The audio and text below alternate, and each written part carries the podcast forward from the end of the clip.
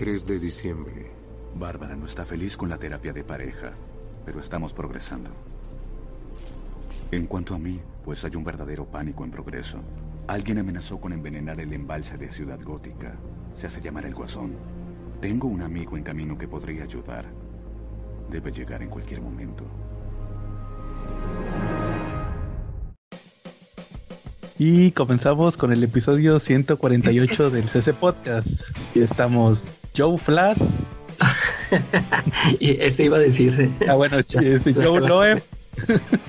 no, sí, pero la calaca Merkel. y Gibran Miller. Y Charlie no vino otra vez. Saludos a Charlie. Prefiere estar trabajando el Charlie. No, al rato viene. Él prometió venir al episodio de aniversario. y bueno, pero en lo, que llega, pues primero vamos a mandar saludos. Primero, pues a comentamos cómics cabrones, el mejor grupo para hablar de cómics en todo Facebook, cómics y terror, porque ya estamos en el mes del terror, ¿verdad, Calaca? Ah, sí, ya, ya empezó oficialmente. Ahí voy a estar subiendo reseñas. ¿Ya viste la del exorcista que subí? Ahorita apenas le estaba checando. Todavía no la leo toda. Ah, va. Pues ahí están al pendiente porque voy a estar checando películas. Y pues también, ¿qué más? A todos los S4, a Carlitos Roldán, a quién más, a David, saludos. A, a quién más, a Chinaski, a Don Armando, a Antonio Pérez, Alberto Morales. ¿Quién más nos está faltando, Calaca, de toda la bandita? A Enrique. A Edsel, fíjate, el primero que debo de mencionar. No, pero es que estoy enojado con Edsel por lo que estuvo poniendo de Tom King. no, no te creas, Edsel. Saludos a Edsel, el Papu Supremo. A Quetzal, donde quiera que esté, también. y pues como decías, a Marshall, pero más adelante. Hasta que llegue el Charlie. Exactamente. Calaca, saludos esta semana. Hoy le quiero mandar saludos especialmente al Tello, que es su cumpleaños. Esto se edita del episodio. saludos a Jafet y al Diego. Saludos. Y a, Emanuel. Ajá. Oye, también al Bebote, a los Silver Riders, a la Jose, ah, a la Rico, a los del mejor, a los del Mesón Gaucho, a todos los que saluda Charlie. al Chile. A, los, a los de Applebee's, porque ya no quiere mencionar a los del a los del, a la, a la competencia. Ándale, al, al, al, ¿cómo se llamaba? Al, eh, ¿cómo se llamaba este donde ya no dejan entrar a la gente? Ya, no me acuerdo. Al Sonora Grill. También saludos. Quetzal, saludos esta semana. Sí, a todos los amigos que nos siguen en la página de Facebook de cómics, libros, cosas geeks y más, donde pueden encontrar a veces alguna reseña de cómic y muchos memes. Ya saben, la, el mejor, la mejor página para ver memes. Exacto, es la especialidad. Muy bien. Bueno, este, Calaca Cochino Español, todavía no salen, todavía ni sale que, va a publicar Smash, puro rumor. Puro rumor y que, se escuchan. Pues por ejemplo, creo que van a publicar otra vez Maximum Carnage. Ah, que la... Déjame te digo, aquí, aquí lo traigo, pues son puros rumores, ¿va? ¿Te, acuerdas que te había dicho que iban a publicar el... Aquí extraoficialmente te había comentado que iban a publicar el Gotham, Gotham Central, ¿va? Te había dicho. El, ya el otro volumen. Sí, el, pero luego que siempre no, que van a traer ahora el, el este, es el de, del Nice House of the Lake. Ah, sí. Mira, ahí, te va, ahí, les va Quetzal también lo que dicen que va a salir la próxima quincena. Watchmen, sepan qué formato van a publicar, quién sabe por qué, pero dicen que van a publicar Watchmen otra vez. ¿Qué será? Sepa, el House of M otra vez. House of M otra vez. Ah, se acaba de salir ah, una. Ah, no, no, no, perdón, no, no, no. Este, Powers of X y House of X. Ah, ok. Lo de Hickman. Otra vez. Otra vez. Pero eso lo acaban de sacar, ¿no? El año ¿qué, pasado. No, como dos años, ¿no? Cuando empezó lo de Hickman. Ya, yo digo que ya, están empezando a sacar este segundas ediciones así como con Sandman, ¿no? Ándale, yo creo que sí. esa es otra. El, el Sandman supuestamente tuvo mucho éxito. Ya ves, que que nos estabas platicando el otro día, nos preguntabas que había pegado mucho Sandman. Lo van a volver a sacar ahora con la portada de. La que, si, no, si no mal me equivoco, es la portada del primer tomo, edición 30 aniversario, que es el que yo tengo en TPB. Este que es, es un Sandman así como rojo, ¿verdad? Con, con el casco. Sí. Algo así. Y en, y en línea he estado viendo que ahora venden unas unos cubrepolvos este para simular los tomos del ómnibus en inglés. Ahora que es el tomo en rojo con negro y se ven bastante padres. Sí, de esas curiosidades, ya ves que tienen mercado ese tipo de, artículos. También también Maximum Carnage les decía otra vez. Hoy es el episodio de otra vez. No sé, no, no han dicho. El, eh, ¿Cuál otro? Thor, ya le van a seguir con el volumen 2 de, de este, ¿cómo se llama? El que está ahorita en Thor, este, se me fue el de Venom. El, el Kate? Donny Cates, ándale. Donny Cates. El, el, volumen 2, que es el de donde sale Donald Blake, ¿va? El, la, la, identidad de... Y, y luego uno de Spider-Man, que no estoy muy seguro de... Creo que es de Miles Morales, algo así. El de Thor está interesante. Pero sí rompe mucho con el Lord que traía este Thor, pero sí está en palomero. Sí, que ya tenía mucho que no publicaban uno. El último que publicaron fue ese, el de, ¿cómo se llamaba? El Black Winter. Sí, no, era Black Winter o algo así. El, este, cuando, ese estaba, cuando era Heraldo de Galactus, pero ya tiene más de un año que lo publicaron. Es que estaba muy reciente. Y este, y confirmados, también acuérdense que anunciaron el de The Great Darkness Saga, el de la Legión Ah, de sí. Que, que yo lo, yo lo conocía como, como la saga de la gran oscuridad, pero, pero vi ahorita un anuncio de Smash que ellos lo manejan como la gran saga de la oscuridad. ahora, ahora la saga es grande, no la oscuridad. Nomás por no dejarle el nombre en inglés. Quién sabe. Y es como cuando, ustedes no se acuerdan, bueno, no sé si se acuerdan, la primera vez que Smash publicó Infinite Crisis, le pusieron Crisis Infinitas Sí. en, en plural. Y yo lo conocía como Crisis Infinita. Eh, estuvo curioso eso. Ya, ya cuando lo sacaron en hardcover, ya le, le corrigieron a Crisis Infinita en singular. Pero nunca quedó claro, la, la verdad nunca supe si, si era singular o plural. Estuvo medio extraño. Oye, pero de lo que salió la, la quincena pasada, sí, sí chequé casi todos, como ven. ¿qué- Hasta. Mira, por ejemplo, salió el Swamp Thing. Ah, pues ya lo he leído todo porque es lo de Alan Moore. Ah, el Absolute.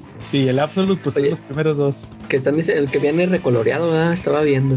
Ah, no sé, ¿a poco viene recoloreado? Sí, no sabía. o sea, le echaron a perder. Estaba checando ahí en el, en el grupo de Marshall.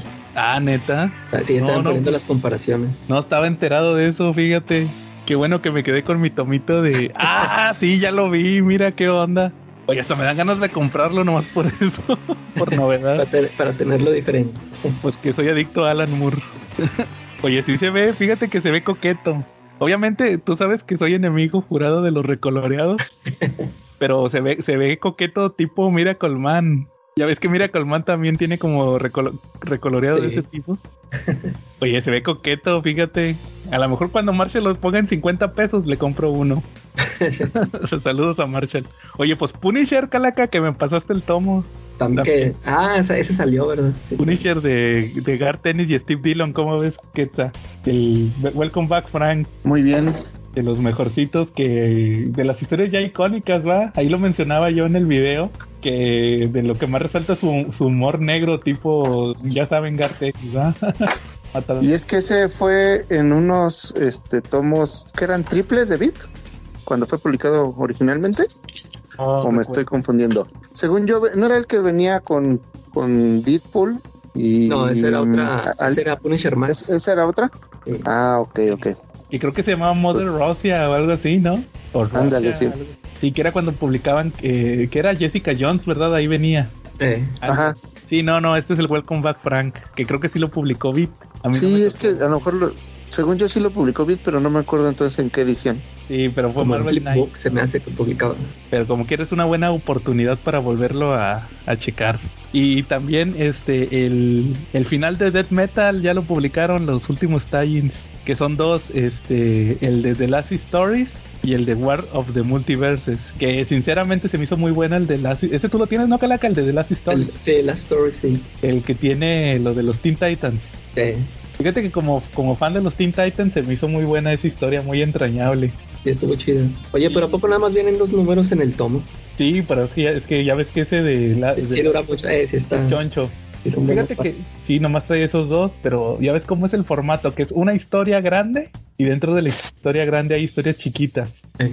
Los dos, los dos números tienen el mismo formato. El, el otro, el de War of the Multiverses, es que ya están en la, en, la pelea final de Death Metal. Se están agarrando a madrazos eh, Wonder Woman y el Batman que ríe, eh, gigantes. Y le empieza a decir así algo el, el Batman que ríe de, ah, no vas a poder detener esta pelea. Y no sé qué, mira cómo están sufriendo los demás.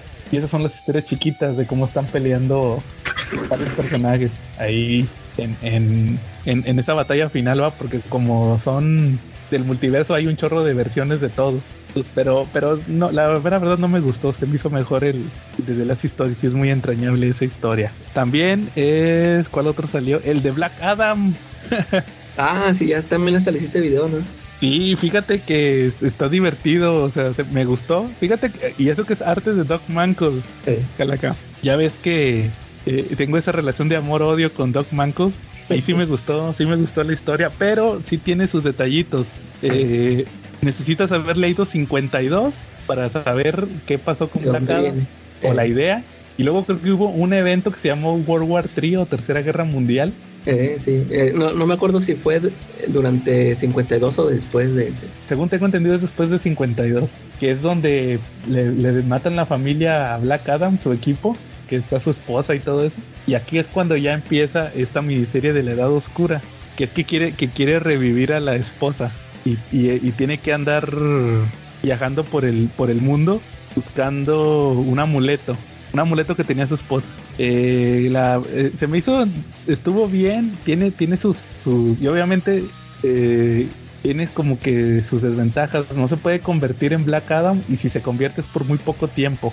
esos son los detalles que tiene. Y también, este, nomás, ¿saben qué fue lo que no me gustó? El final.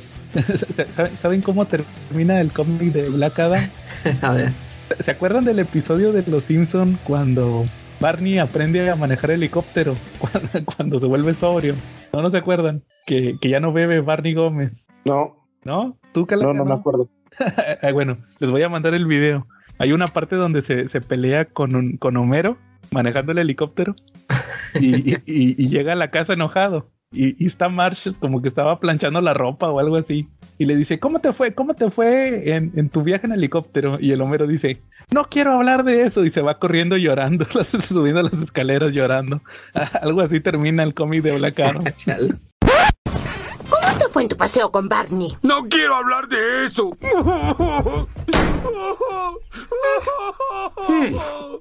Sí, al final se me hizo, se me hizo así, está medio curioso, pero fuera de eso está entretenido. Y, fíjense que en inglés, les iba a platicar, me acabo de dar cuenta, en inglés van a, van a o reeditaron este cómic de Black Adam, pero aparte sacaron otro que es el eh, todo 52, todo lo que fue de 52 de Black Adam. Sí. Por si no lo habían leído, ahí viene ya. Entonces como que les faltó también Smash eh, publicar el compañerito que le hubiera caído muy bien. esos son los que salieron con portada de The Rock. Eh, sí, salió, salieron. La portada regular es una de Alex Ross y la portada variante es una de, de la de The Rock, que sale Hawkman. oye, que está bien chafa porque, spoiler, en, en, el, en el cómic de Black este de Black Adam, nomás sale Hawkman como dos páginas. y acá te lo ponen porque creo que sí se agarran a madrazos en la película o algo así. Entonces ahí, esa fue la portada variante. Y el cómic estelar de la quincena pasada, Calaca, pues ya sabes cuál fue, el, el Daredevil. Ah, sí, sí. De Frank Miller, que la neta está, está de lujo. ¿Ya lo compraste, Quetzal? No, no, todavía no. Digo que me quedé en el 1 y yo creo que hasta el mes que entra voy a ir con, con el Marshall a, surtirme bien. Y la neta, la neta te lo recomiendo. Sí está excelente ese cómic de Frank Miller. De un tal Frank Miller, ¿va? De un tal. Sí. El, el tomo número uno sí me gustó mucho. No había leído todas las historias. Y el 2 todavía creo que está mucho mejor, ¿no? De hecho, fíjate que me sorprendió porque es como el doble de tamaño que el de grosor de, de, contenido que el, que el primero. Yo le conté 16 números y acuérdate que el de la muerte de Electra creo que es doble. Estamos hablando de 17, 16, 17 números más o menos. Viene todo la desde cuando aparece Electra la primera vez hasta que muere hay todos esos números de Frank Miller. Que, curiosamente les digo, nunca, yo nunca había leído la primera aparición de Electra. Nunca, la había checado. Ya ves que sale que. ¿Te acuerdas Matt de cuando anduvo con ella en la, en la universidad? Que, que era hija de qué? De un diplomático griego o algo así. Sí, ajá y que se muere el papá balaseado muy al estilo de me recordó a este a estas películas como de Robocop muere así balaseado a través de una ventana muy estilo de Frank Miller.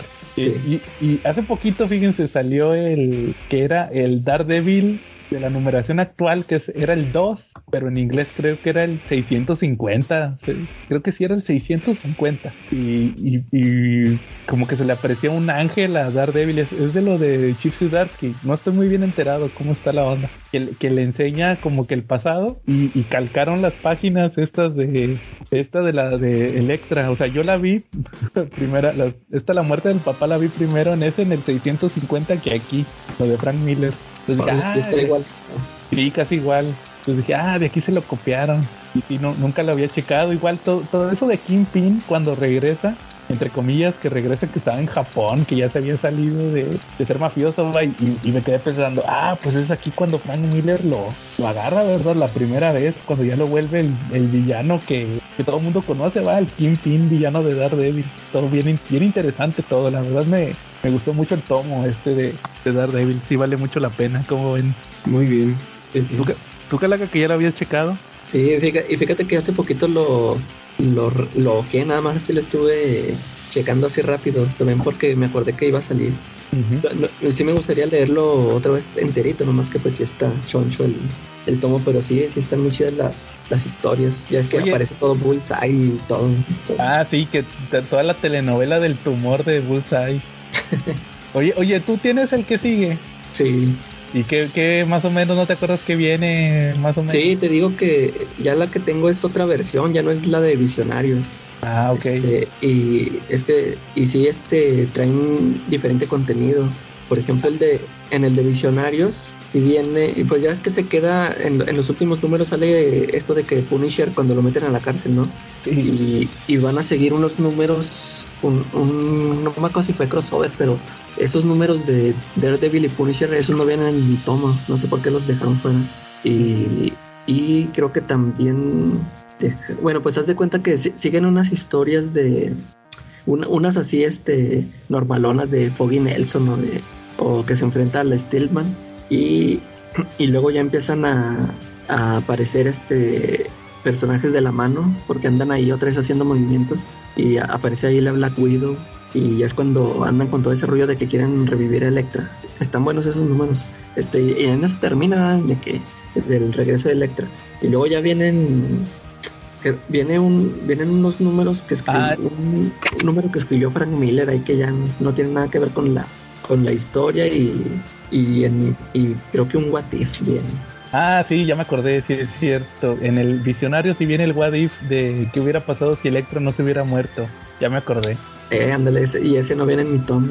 Que también escribió el de qué hubiera pasado si, si Daredevil hubiera sido agente de Shield, algo así también. ese, sí viene, nada más que está cortito, como que es una historia cortita. Sí, fíjate que eso era lo que te iba a preguntar de la mano, porque como yo nunca, te digo, el, el, el número este donde que le tiran un misil a una bomba ahí a Matt Murdock que pierde el, el radar y que luego que, que, no, que necesito a mi maestro Stick, el que me entrenó, y que lo tiene ahí tirando flechazos.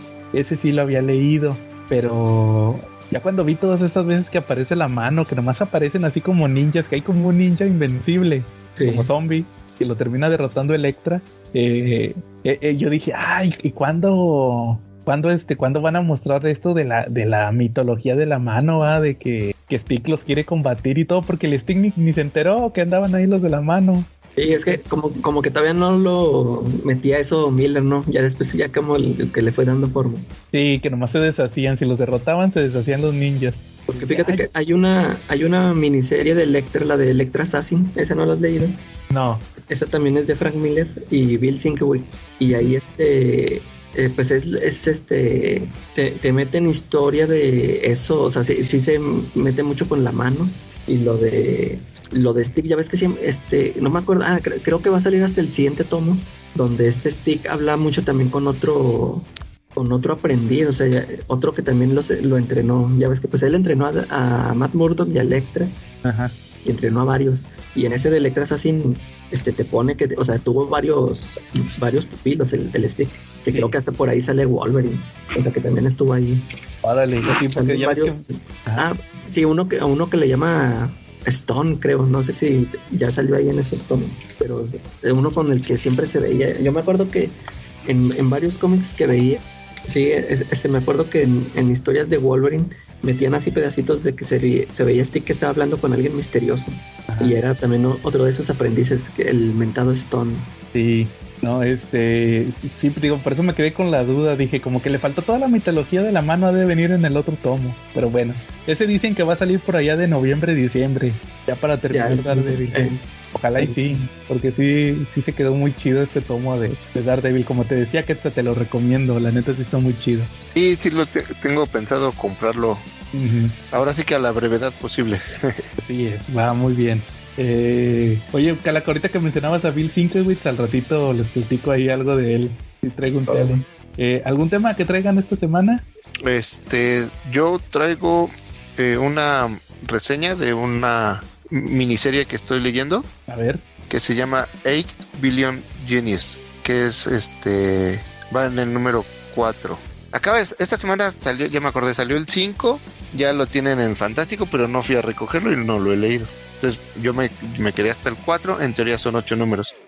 Como su nombre lo dice, la reseña o la sinopsis oficial dice así, si tuvieras un deseo, ¿qué desearías? Ahora, ¿qué pasaría si todos los demás también tuvieran un deseo?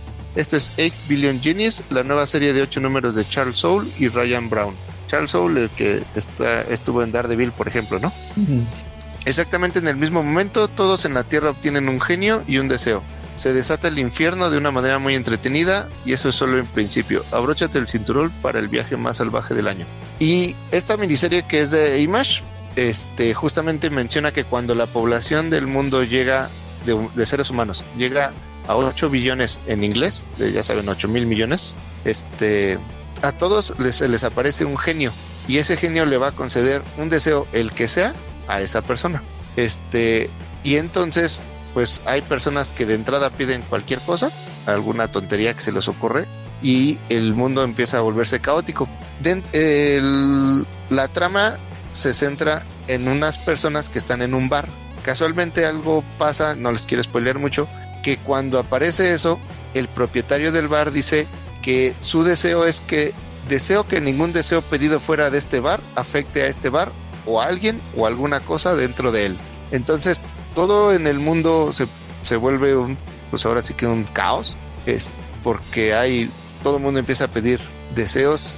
Algunos, por ejemplo, quieren tener ciertos poderes, algunos eh, desean este, traer como algunos juguetes enormes o dinosaurios o se ve por ejemplo cuando el presidente de Estados Unidos le dice a un coronel que tiene que pedir su deseo de que Estados Unidos eh, sea la nación más poderosa del mundo pide su deseo el coronel este y la y el presidente de Estados Unidos le marca al presidente de Corea si no mal recuerdo Corea del Norte y creyendo que, que, que puede someterlo a sus deseos y el de Corea le contesta como si él creyera que él es la nación más poderosa de la Tierra. Entonces le preguntan a los geniecitos estos y le dice que una de las reglas es que cuando dos personas piden exactamente lo mismo, como no, no hay una jerarquía de, de, este, de deseos, los deseos se van a anular mutuamente. Entonces, este, también empiezan a salir como ciertas parámetros o ciertas reglas este, que, que te explican muy rápido. Es una persona, un genio, un deseo. O sea, no puedes pedir varios deseos, puedes tardarte lo que quieras en pedir el deseo. Lo que mencionaba, si dos personas piden el mismo deseo y se contraponen, se anulan. O sea, por ejemplo, si incluso si una persona decía yo quiero ser el más rápido del mundo y otra persona decía exactamente lo mismo, se anulaba, ¿no? Para no tener problema. Y también hay personas que piden un deseo muy específico de aparecer algo, revivir a alguien o cualquier cosa. Si esa persona que pidió el deseo muere eh, por alguna circunstancia, el deseo, por supuesto, desaparece con esa persona. Este, la parte interesante de aquí es que el autor va poniendo, eh, explicando como la evolución de estos deseos. Yo les mencionaba, los primeros, voy a poner entre comillas, los más mensos, piden cualquier cosa de la que después podrían arrepentirse porque están mal- básicamente malgastando su deseo. Hay unas personas, por ejemplo, que piden riqueza, de tener muchísimo dinero, pero en el caos que es el mundo, pues el dinero no les sirve de nada. Otras personas empiezan a pensar más sus deseos, este, y te va explicando cómo los deseos van evolucionando. No les voy a spoilear mucho, pero él te dice como cuáles, dentro de la misma narración, cómo se van a ir dando o cómo van a ir evolucionando los deseos. Cada que la gente va pidiendo un deseo, un genio desaparece.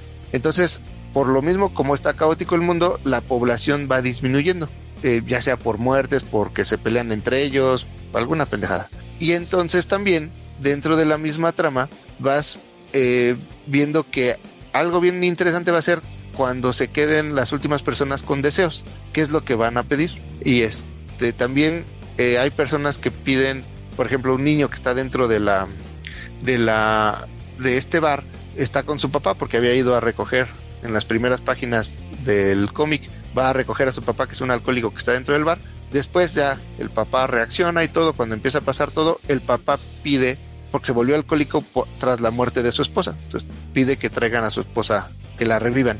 El genio más tarde explica que no trajeron a la esposa después de muerta, o sea, no la reviven, sino que de alguna manera la traen antes de su enfermedad, por lo que la esposa no, no recuerda esos, esos acontecimientos. Y el niño después de estar pensando mucho, dice, yo no, se me hace una tontería pedir que ustedes sean inmortales porque va a tener muchas consecuencias malas. Entonces yo lo que voy a pedir es tener los poderes suficientes para poder protegerlos a ustedes. Y pide, es un niño, tiene 11 años, si no mal recuerdo, pide los deseos, eh, perdón, su deseo es tener los poderes de un superhéroe tipo Superman. Entonces el niño le dice, espérense aquí, los voy a dejar en el bar porque es un lugar seguro, no les va a pasar nada si están aquí dentro, y yo tengo que salir a la tierra a ver cómo está, y tengo que encontrar un lugar seguro para irnos, para vivir en ese lugar seguro. Entonces el niño sale y se da cuenta que el, pues el mundo es un caos, pero afortunadamente, voy, voy a poner entre comillas esto, afortunadamente encuentra a otros superhéroes que justamente lo que buscan es empezar a poner orden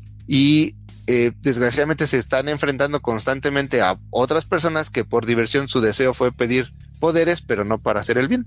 Entonces, poco a poco también van cayendo sus, eh, sus amigos, este, porque se, se, forma una hermandad ahí. Y uno de ellos, por ejemplo, el que es el líder, cuando muere, eh, le dice que él también era un niño. Como que te dan a entender que ese tipo de, de deseos lo piden los idealistas cuando son muy niños. Este, y entonces ya después, este niño encuentra este, a, una, a, a, otro tipo de personas que te explican que es como una siguiente evolución de los deseos, que son um, la gente que, que se va a apoyar en la tecnología y en cosas para transformar el mundo. Entonces, este, esta, la verdad es que la serie me está gustando mucho. Ya les comenté la parte de, del argumento, pero también la parte del dibujo está, está, está bien. Eh, no me encanta de entrada el, los rostros, de, de repente son como muy básicos o también los fondos, pero por el tipo de historia se da tiempo el dibujante a hacer como algunas escenas de acción bastante entretenidas. Entonces ves dinosaurios, ves mechas, este, estos robots gigantes, ¿no? Por ejemplo, eh, esta parte de los superhéroes y está bastante bueno. Eh, pero más allá de la acción, como que lo que me está gustando mucho es la explicación de los deseos humanos que te pone, en los que te pone énfasis el autor. No necesariamente el énfasis es en la acción, sino en esta parte no, como sociológica de cómo reaccionaría el mundo ante una situación como esta. Hasta ahora no han explicado por qué aparecieron los genios, cómo aparecieron, por qué tienen esos poderes, qué va, eh, lo que sí te explican, por ejemplo, es que es como una especie de mecanismo de defensa del mundo, porque dice, dan a entender que justamente cuando llegan al, a la cantidad de 8 mil millones, que es una cantidad que el mundo ya no puede soportar, se aparecieron estos genios porque eh, explican que no es la primera vez o el primer lugar donde aparecen, que cuando el mundo ya no es capaz de soportar a esta cantidad de gente, justamente es un mecanismo de defensa y que de manera natural la gente se va matando entre sí aunque no han explicado cómo ni por qué, ¿no? Sí, vuelven a lo mismo de, que es autodestructiva la humanidad. Es correcto. Entonces, eh, les digo, voy exactamente a la mitad, voy en el número 4. Otra, como una, eh, ¿cómo decirlo? Eh, como una anécdota adicional, es que cuando salió el número 2, Amazon compró los derechos, en teoría, para poder hacer una serie o algo, o una película o algo por el estilo, alguna alguna actualización multimedia y entonces pues ya ya sabes de repente ahí la gente empezó a comprar los primeros números y ya salieron reimpresiones y demás pero todavía es muy fácil conseguirlos y está muy muy buena se las recomiendo yo le, puse si no mal recuerdo 8.8 de 10 y, lo, y, lo, y no le puse más de 9 por el por el dibujo más que por el argumento, ¿eh? Dices que son, van a ser ocho números. Ajá, hasta ahorita están anunciados ocho. Órale, a ver si lo reviso cuando ya salga el tomo. Ya ves que Image los primeros los pone baratos, entonces igual a ver si lo reviso. Y todavía le sigue haciendo así con todos. Sí, todavía. No me acuerdo cuál salió hace poquito que también estaba barato. Uno de los recientes de, de Image, lo acabo de ver. Creo que, eh, no, no, no recuerdo cuál era, pero sí, todavía maneja eso de 10 dólares el primer tomo. Sí. Ah, pues está bastante bueno. Oye, Ah, pero y luego, por ejemplo, esta serie que nada más van a ser ocho números, de todos modos sí la pone así barato. Sí, todavía sí las ponen. Creo que la que te digo que era estaba así. Creo que ah, ¿sabes cuál era? Creo que era la de la de Giger. Ya ves que yo los tengo Ah, en sí. grapa. Creo que es Ah, esa. sí. Está barata ese de Giger, que ya va a salir la segunda, la de ¿cómo se llamaba? Este Junkar Joe, Ah, sí va a ser otro, otro personaje. ¿no? la del robot, pero que también es Jeff Jones con Gary Frank. Eh, Ah, muy bien. Oigan, creo que ya aquí está Charlie. Charlie, ¿Qué onda? Buenas noches a todos. Perdón por la tardanza. Charlie, ahora eres invitado. ¿Verdad? Ya, ya me estoy volviendo más invitado que en anfitrión. Perdi- perdiste tus privilegios. no. Sí, no, mal. O sea, esta vida de esclavo no me lleva a nada, ¿no? Sí, oye Charlie, nos, nos quedamos sin tus saludos. Ah, sí, como no. Saludísimos, en particular, ya saben, para nuestro amigo Lai Rico, para nuestro amigo el Bebote, Fernando González Aguirre, para la banda del Mesón, ¿no? Para Edson, para Rebeca, para Children, para Alfredo, para Pablo. Eh, saludos aquí para la banda del Applebee's, para Elías, para, para Elías, para Christopher, para, para Suri, para Antonio, para varios de los que están aquí, ¿no? ¿Cómo ves? Va muy bien, Charlie. ¿Y el comercial? Y saludos para, claro, y saludos para el mejor grupo para comprar cómics en español, que no es otro más que el grupo de Marshall Fisher. Va muy bien, que de hecho estábamos platicando ahorita de las novedades en cochino español. ¿Cómo ves? Y por supuesto las va a tener Marshall. Va muy bien. Ca- ¿Calaca, algún tema, Calaca? No, yo, yo ahora no traigo, si quieren no otro. ¿Tú, tú, Charlie, que- aprovechando que vas llegando. No, ando medio... He tenido unos días medio pesados, entonces es culpa a mí mismo, no me han dado tiempo de leer cómics. Va muy bien, no, no pasa nada.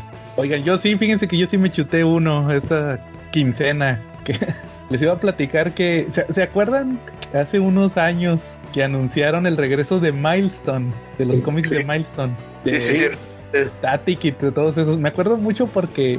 Bueno, ustedes saben que yo los compro. Pero no sé si se acuerden que. Que hasta salieron en. No sé si tú te acuerdas, Calaca, que hasta salieron en la serie de Robert Kirkman. ¿Te Ah, sí, sí. que Robert Kirkman tenía su serie de, de cómo era Comic Book, no, Comic Book History of Comics Eh, y, y hasta cuando sacaron el especial de Ima, de perdón, de sacaron el de Image y luego sacaron el de Milestone donde platicaban toda su toda su historia, los que los que quedan vivos va de Image. Digo, perdón, y dale con Image, con con Milestone. Y que no, pero ya vamos a regresar, ahora sí, que ya Jim Lee nos autorizó y, que- Sí. y eso eso fue hace como dos o tres años, todavía- creo que todavía ni grabábamos el podcast cuando salió eso. Y, y pues se retrasó y se fue retrasando. Y luego les, les, les pasó el COVID. Y el año pasado, y apenas el año pasado, pues ahora sí ya por fin salieron los, las series, ¿va? Las primeras tres series, que era como un reboot. Y salió un número cero, primero salió el número cero donde prácticamente pasa la, situación y luego pues ya se les ocurrió sacar las series.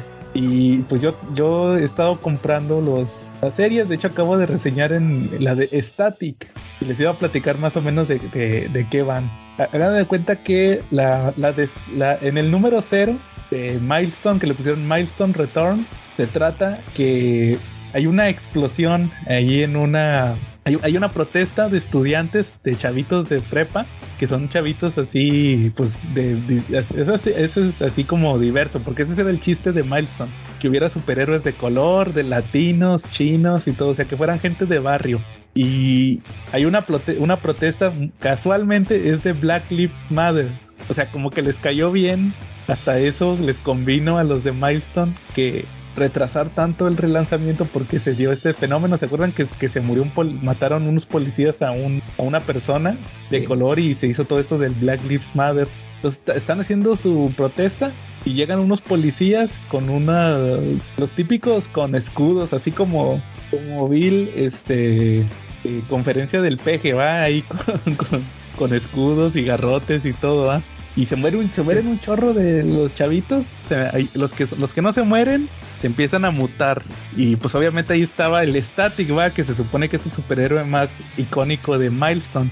Y hagan cuenta que la miniserie de Static es eso justamente, que está el chavito y luego de repente pues se le descubre que tiene poderes eléctricos y pues es un chavito de secundaria de prepa. Entonces pues esa miniserie sí está muy enfocada en chavitos que no sabe qué hacer con los poderes, que a los otros chavitos el gobierno los anda cazando, los tienen así como que en centros de detención, que, que los están desapareciendo y todo esto, que el chavito no sabe que este, el static, no sabe qué onda con los poderes, cómo le va a hacer, y la familia y todo eso. Entonces, este, es muy social ese cómic. Lo, escribió una que se llama Vita Ayala, que, que estaba haciendo New Mutants en, en Marvel y lo dibujó uno que se llama Chris, Chris Cross, que creo que es de los originales de Milestone, pero nada más hace los, los trazos porque el entintado y el coloreado lo hace otro, otro fulano que, que es como así como, como artista gráfico, entonces le queda así bien, parece manga, así todo moderno.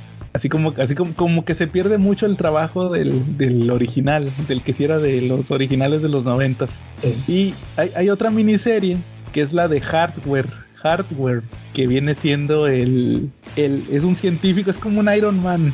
Y ese, hagan de cuenta que ese fue el que inventó el gas, pero le robaron la, o sea, él no inventó el gas para que lo usaran en los chavitos. Entonces a este cuate lo que le toca es que lo inculpan y pues toda la miniserie de él es que es eso, que, que tiene que estar así como que viendo, protegiendo, a ver cómo le hace, ¿verdad? Por el, eh, porque lo andan persiguiendo y luego limpiar su nombre y todo eso. O sea, esa es, la neta, se me hizo la más básica, la que escribieron como que con más hueva y, como que la más sencilla, o sea, no tiene mucha complicación, o sea, nomás de que lo inculpan y luego tiene llega a voy a limpiar mi nombre y ya termina termina atrapando al, que lo inculpó y ya al final feliz. Y sabes, Calaca, esa la dibuja Bill Sienkiewicz. Ah, a esa de hardware.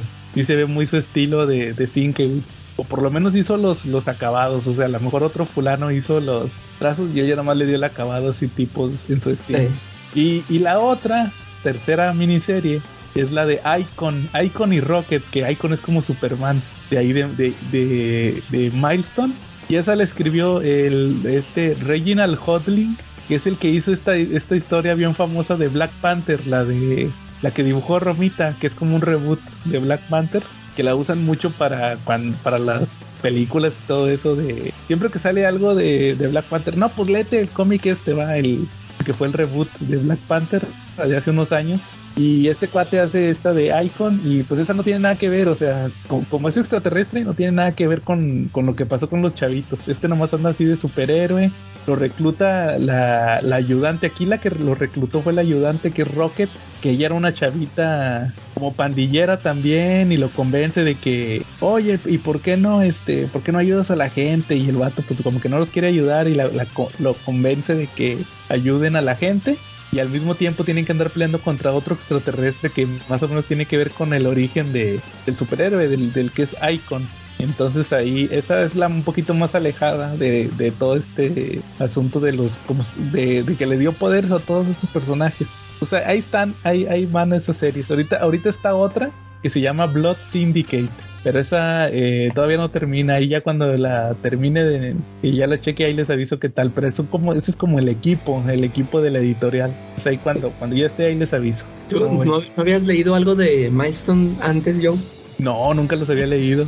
Oye, se, se supone que ese Milestone siempre ha sido parte de, de, la DC, ¿verdad? Sí, era como un subsello. Un subsello, sí. Es que fíjate que yo me acuerdo que yo los conocí por en los cómics de Superman. Sí, que tuvieron un crossover. Ándale, cuando lo estuvo publicando VIP, tuvieron un crossover y como que ahí los quisieron impulsar, ¿no? Me imagino que así es. Pues, métanlos así con el, en el universo de Superman. Y yo leí unos numerillos, es que haz de cuenta que mm, eh, fue en la serie, ay, ya no, ya no me acuerdo cuál serie era, pero sí me acuerdo que ahí fue cuando dejé de comprar de esos tomos de VIP, pero nada más alcancé a leer como un tomo, dos tomos y ya no supe en qué terminó, pero sí fue cuando empecé a leer yo de esos, de esos personajes que dije, ah, ya, ya quiénes son. Y, ahí andaban, metían también a Superboy, creo. Sí. Para, sí, no, para que se metiera ahí con el static, creo. Exacto. De hecho, de hecho eh, ahorita está un tomo que, se, que le dicen Compendium, que lo está, está en Amazon. Que es ahí, viene, ahí viene. No, haz cuenta que el Compendium 1 ya tiene varios meses, cuesta, de hecho, está, como entre 800 y 1000 pesos. Como que, está, haz cuenta que está como el de Spawn.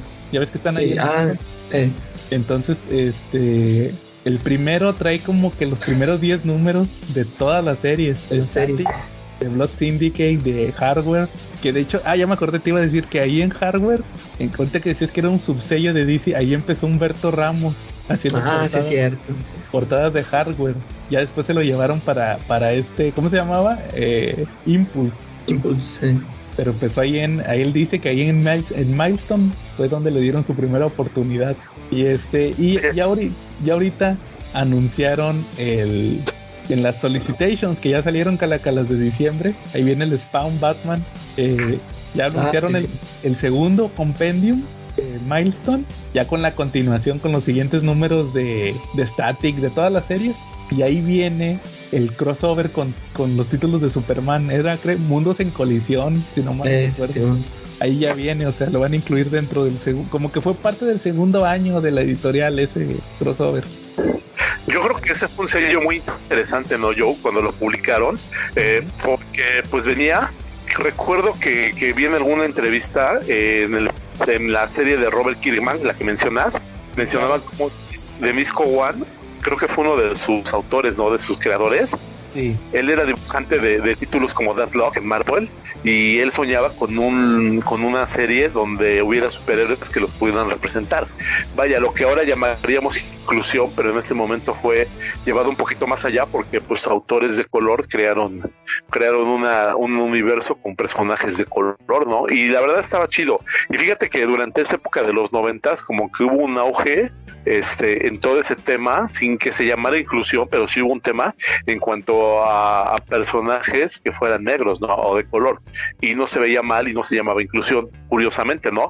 De repente tenemos ahí el programa de Webster, el de blanco y negro, tenemos hasta el príncipe del rap, ¿no? O sea, hubo como que toda una serie de programas y de cultura donde fue muy beneficiado este la gente de color, ¿no? Sí, ya como que se abre, como dices, se abrieron más, Charlie, a ese tipo de, de cultura. Sí, fue cuando la calaca dejó de tener sus esclavos, ¿no? Que conoció la porque esos esclavos que tenían en, la plante, en el planteo de algodón, ¿no? Ahí en el norte. Como en Swamp Thing. Ándale. Por eso lo quemaron, por, por, eso es la calaca, porque lo quemaron igual que pasó en Swamp Thing. Se quemó ahí la, la, plantación. Sí, fíjate que como, como dices Charlie, eh, ahí salió en la serie, te digo, de, de Robert Kierman. Es, es, un episodio muy emotivo porque ya se murió. Fíjate, me, me llamó mucho la atención. Eh, estaba leyendo cuando se murió John Paul León hace unos meses, ¿se acuerdan? Que, sí. que, que estaba leyendo la, la de hardware y ahí toda, como la de hardware terminó apenas este año, todavía alcanzaron a ponerle, como ahorita los cómics de DC que traen la publicidad de, de Jeff, Lo, no, de Team Sale. Que, sí. que se ha vuelto cada vez más común eso, ¿no? Porque, por ejemplo, cuando eh, murió Chad, Chadwick Boseman, también venía su, su, biografía o alguna cosa en, en, todas las publicaciones de Marvel, ¿no? Sí, y hasta el, el Todd McFarlane también le hizo un tributo en una portada. Sí, sí o, o también ahora que murió George Pérez, ¿no? Y eso está bien, ¿no? Que vayan dándole su lugar, porque no todos conocen el trabajo de esas personas, ¿no? Sí, y les digo, no, no recuerdo si fue en Static. Static terminó, creo que en diciembre, y creo que también se murió en diciembre o en noviembre John Paul no recuerdo. No recuerdo si fue, en, se me hace que fue en Static, en uno de los últimos de Static, eh, venía el comentario de, ahora ya fallecieron los tres, los tres creativos que estuvieron involucrados en, en el primer cómic de Static, que fue Dwayne McDuffie como escritor y luego otro como otro escritor que también participó ahí mismo y, y John Paul León como dibujante. Entonces me estaba, me estaba acordando y, y, ese, como dice Charlie, ese, ese episodio de, Robert Kierman sí está bien emotivo, están llori como dice el Dennis Cowan y todos ellos andan ahí llori y llore. que no, que le prometimos que, que íbamos a regresar a la editorial y no sé qué. Y digo, se tardaron su tiempo, pero pues ahí andan. Y, tienen cómics interesantes ahí. Creo que va a haber un crossover de, bueno, ahorita ya va a salir, creo que el próximo mes ya va a salir una serie, de otra miniserie de Static. Y ya anunciaron un crossover de hardware contra Icon. Pues como, como, como que por ahí andan los ya tienen planeado lo que sigue, ¿va? Del, para el siguiente año, con, con este regreso. Y como dice Charlie, sí, son muy inclusivos, pero sí, ya estaban así, ¿verdad? O sea, no, no son forzados. Sí, ahí, ahí les recomiendo a los que quieran checar algo así sencillo.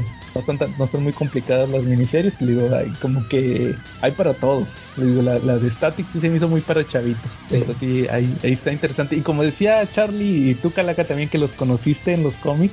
Yo a Static lo conocí porque tuvo su serie animada. Nunca les tocó verla. Ah, no, sí, súper. No, no, no, no, no. tuvo serie animada que era del, del, del universo de Bruce Team. Yo, yo siento que fue eh, capricho de Dwayne McDuffie, porque Dwayne McDuffie le escribió los mejores episodios de Justice League y Justice League Unlimited. La pasaban en Cartoon Network, se llamaba Static Shock. Yo sí, yo sí vi todos los capítulos. Y yo me quedé sorprendido cuando salieron. En un capítulo salió Superman, en otro capítulo salió Batman y luego en otro salió la Liga, ya tal cual la Liga de la Justicia, la de Bruce Timm, obviamente, las de la serie. Y en, la y en Justice League Unlimited sí, sí apareció Static, y sí llegó a salir en, en unos episodios. Entonces, este, sí me, sí me brincó de que, ah, mira, este personaje es del universo de Bruce Timm. Yo no sé, yo no sabía que tenía su cómic y todo. Ya cuando amarré ahí los, eh, los puntos de, ah, pues es que este es el que les escribe los episodios con razón. Como que fue su capricho, ¿va? De, miren, les voy a sacar un, pues, es mi personaje, va, y voy a sacar una serie de, color, porque sí, sí, sí le metían mucho e, ese tema. Luego les platico, no, más porque no está en HBO Max, si no ya me lo hubiera chutado toda, porque sí tuvo episodios interesantes. Luego les platico de que tenía muchos temas sociales, eso sí estaba padre. De repente se aventaban unos así muy bien pensados los episodios. como ven? Pues súper bien, ¿no? Muy, muy, muy bien eso. Ya está, Charlie. Bueno, ¿algún otro tema o cómo ven si ya pasamos al, tema principal de este episodio de aniversario? Nada más iba a preguntar si no vieron el último capítulo de She-Hulk. Ah, ya lo he visto. Calaca no se la pierde, ¿no? Le gusta mucho, es de sus series favoritas. El perreo. sí, sí, me gusta Charlie, nada más que ahora se me pasó, no, no lo he visto. Yo... Este está bueno, duró bien poquito, pero está interesante, ¿no, Charlie? Pues, híjole, yo me, he visto? me he quedado en el capítulo 1, ¿qué te cuento? La verdad. Ando un poco atrasado de muchas cosas, ¿eh? De verdad que de repente uno, uno creyera que, que, el trabajo es sencillo, pero no. Chavos, los que nos escuchan y todavía no trabajan, disfruten su juventud, de verdad. No embaracen a su novio, cansen, vivan su juventud. En cuanto empiezan a trabajar, no van a saber nunca más qué son las vacaciones. ¿Confirmas Quetzal? ¿Confirmas Joe? ¿Confirmas Calaca? Es un hecho, es un hecho. Charlie, como dice el viejo y conocido refrán, trabajo muy duro, como un esclavo. sí, ¿no? Así está, Charlie. Yo sí, yo sí lo vi, que ¿quieres comentar algo? Sí, básicamente el resumen del capítulo es que Jen este, tiene una cita con el chavo que conoció en la boda del capítulo anterior. Este tiene una cita, salen un par de veces antes de que pase algo, después de que pues, ya hacen el amor y toda la cosa, este, o tienen sexo, no sé cómo le quieran decir. el chavo desaparece. Ándale. este, eh, pues el chavo desaparece, ya no, ya, ya no lo, no le contesta los mensajes y todo. Entonces anda toda triste y bajoneada la Jen cuando le, le dicen que hubo una alerta porque este el sensor que tiene o el inhibidor que tiene este abominación eh, falló y dice este que tiene que ir el, el, personal de custodia, el policía, para revisar qué pasó. Entonces dice, pues échame la mano, ni modo que vaya yo solo, ¿no? Como que si le tenía miedo que la abominación le hiciera algo. Entonces van a donde está, que es un lugar de retiro, y este, pues no, no, afortunadamente parece que solamente había fallado el inhibidor, pero que no había ningún problema. Ahí unos residentes la, dañan el carro de Jen. Son, este, son personajes, uno en particular, el águila sí es un personaje este, existente ya en Marvel, ¿verdad? En Marvel, ¿verdad, Joe? ¿Cuál? El, el águila, el, el, que dice que es torero el matador. Ajá. No es el matador de Daredevil. El matadero. No, según yo es otro. Leí que era otro. Ahorita me voy a aventar un clavado. Ahí a lo mejor. Y bueno, el chiste es que, que Jen se tiene que quedar ahí. En lo que van por, va la grúa por su carro. Y este. Y participa en las actividades como de sanatorias que está dirigiendo Abominación. Y está bueno el capítulo. A mí sí me gustó mucho. Este, no sé a ti, yo, ¿qué te pareció? Mira, fíjate que ay, tengo sentimientos encontrados. La serie sí me gusta mucho, sí me está gustando. De hecho, me dio mucha risa el episodio pasado, el de la boda. Y sobre todo cuando dice al principio de, sí, este es un episodio de boda. ¿Y qué? No va a avanzar la trama. es de relleno. sí, pero yo siento que como que ya tienen como tres o cuatro episodios de, de sí, este, soy Jen y no me acepto, no me acepto que, que soy She-Hulk, o sea, que She-Hulk es más importante que yo.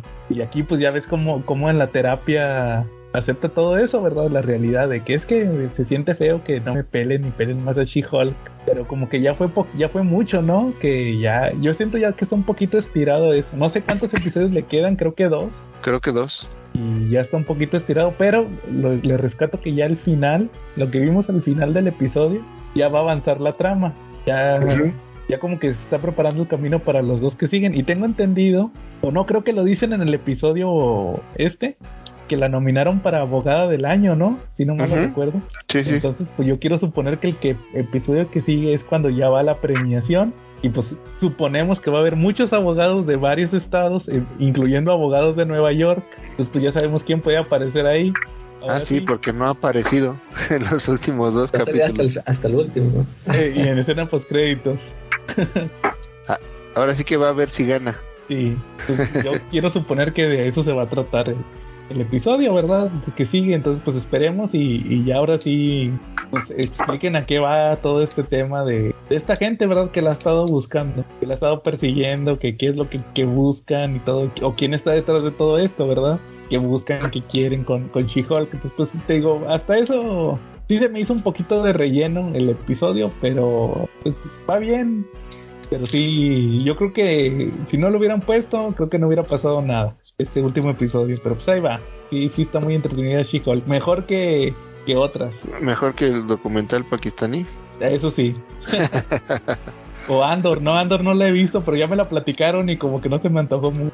Yo vi el capítulo uno y medio, digamos, y sí quiero mañana aventarme los otros. Sí me está gustando, pero sí es muy lenta y hasta ahora yo no he visto nada que tenga que ver con Jedis y, y, este, y esas cosas. Es que van a ser como 20 episodios. Sí, sí está lenta. Interesante, me gusta. Incluso eh, la, las escenas primeras se me imagina mucho la parte visual como si fuera una trama cyberpunk. Ah, órale. Sí me gusta. Yo me, voy, a esperar a que termine, que ya esté todo junto y ahora sí a ver ahí la veo. Porque si no, no se me antoja mucho estar esperando 20 semanas a que, esté semana tras semana. Va muy bien que está. Muy bien. Está She-Hulk. Y ahora sí, ¿algún otro tema? ¿O cómo ven si pasamos ahora sí el tema principal? Adelante. A ver, Charlie. Ah, pues. maestro de ceremonias. Ándale, ¿no? Les quitaremos el sueldo, ¿no? Pues fíjense que, yo creo que una de las partes, bueno, en el CC Podcast pensamos que una de las partes más importantes de los personajes o de los cómics es el cómo se forma una leyenda. Más allá de, de lo que se haga, es el cómo inició, ¿no? Y por eso de repente es tan importante ver los preludios, las precuelas. Y curiosamente, Batman era uno de los personajes que no tenía ningún tipo de precuela o ningún tipo de historia que nos narrara su origen, ¿no? Eh, sí había llegado historias que lo habían narrado, pero no con la profundidad. Por eso digo que no había llegado ninguna que había llegado con su origen, antes de que brinquen y me saquen los ojos todos. Eh, eh, no había llegado nadie de la altura del genial eh, Frank Miller, que terminó escribiendo el año 1. Y por eso hoy le vamos a dedicar Year One al episodio especial. Sí, como dice Charlie, pues salió o decidimos que fuera para el episodio de aniversario el Batman Year One. Yo les pregunto, ¿este sí es el mejor cómic de Batman, a su parecer? Mm, muy probablemente. Sí, ya es que yo, yo te había comentado en, en, otra ocasión que yo considero este esta historia superior a Dark Knight Returns. Este y, y, ahorita te ahorita les digo por qué pienso así. Ahora bien. ¿Tú, Charlie? Eh, yo creo que sin duda está en el top 10 de Batman, ¿no?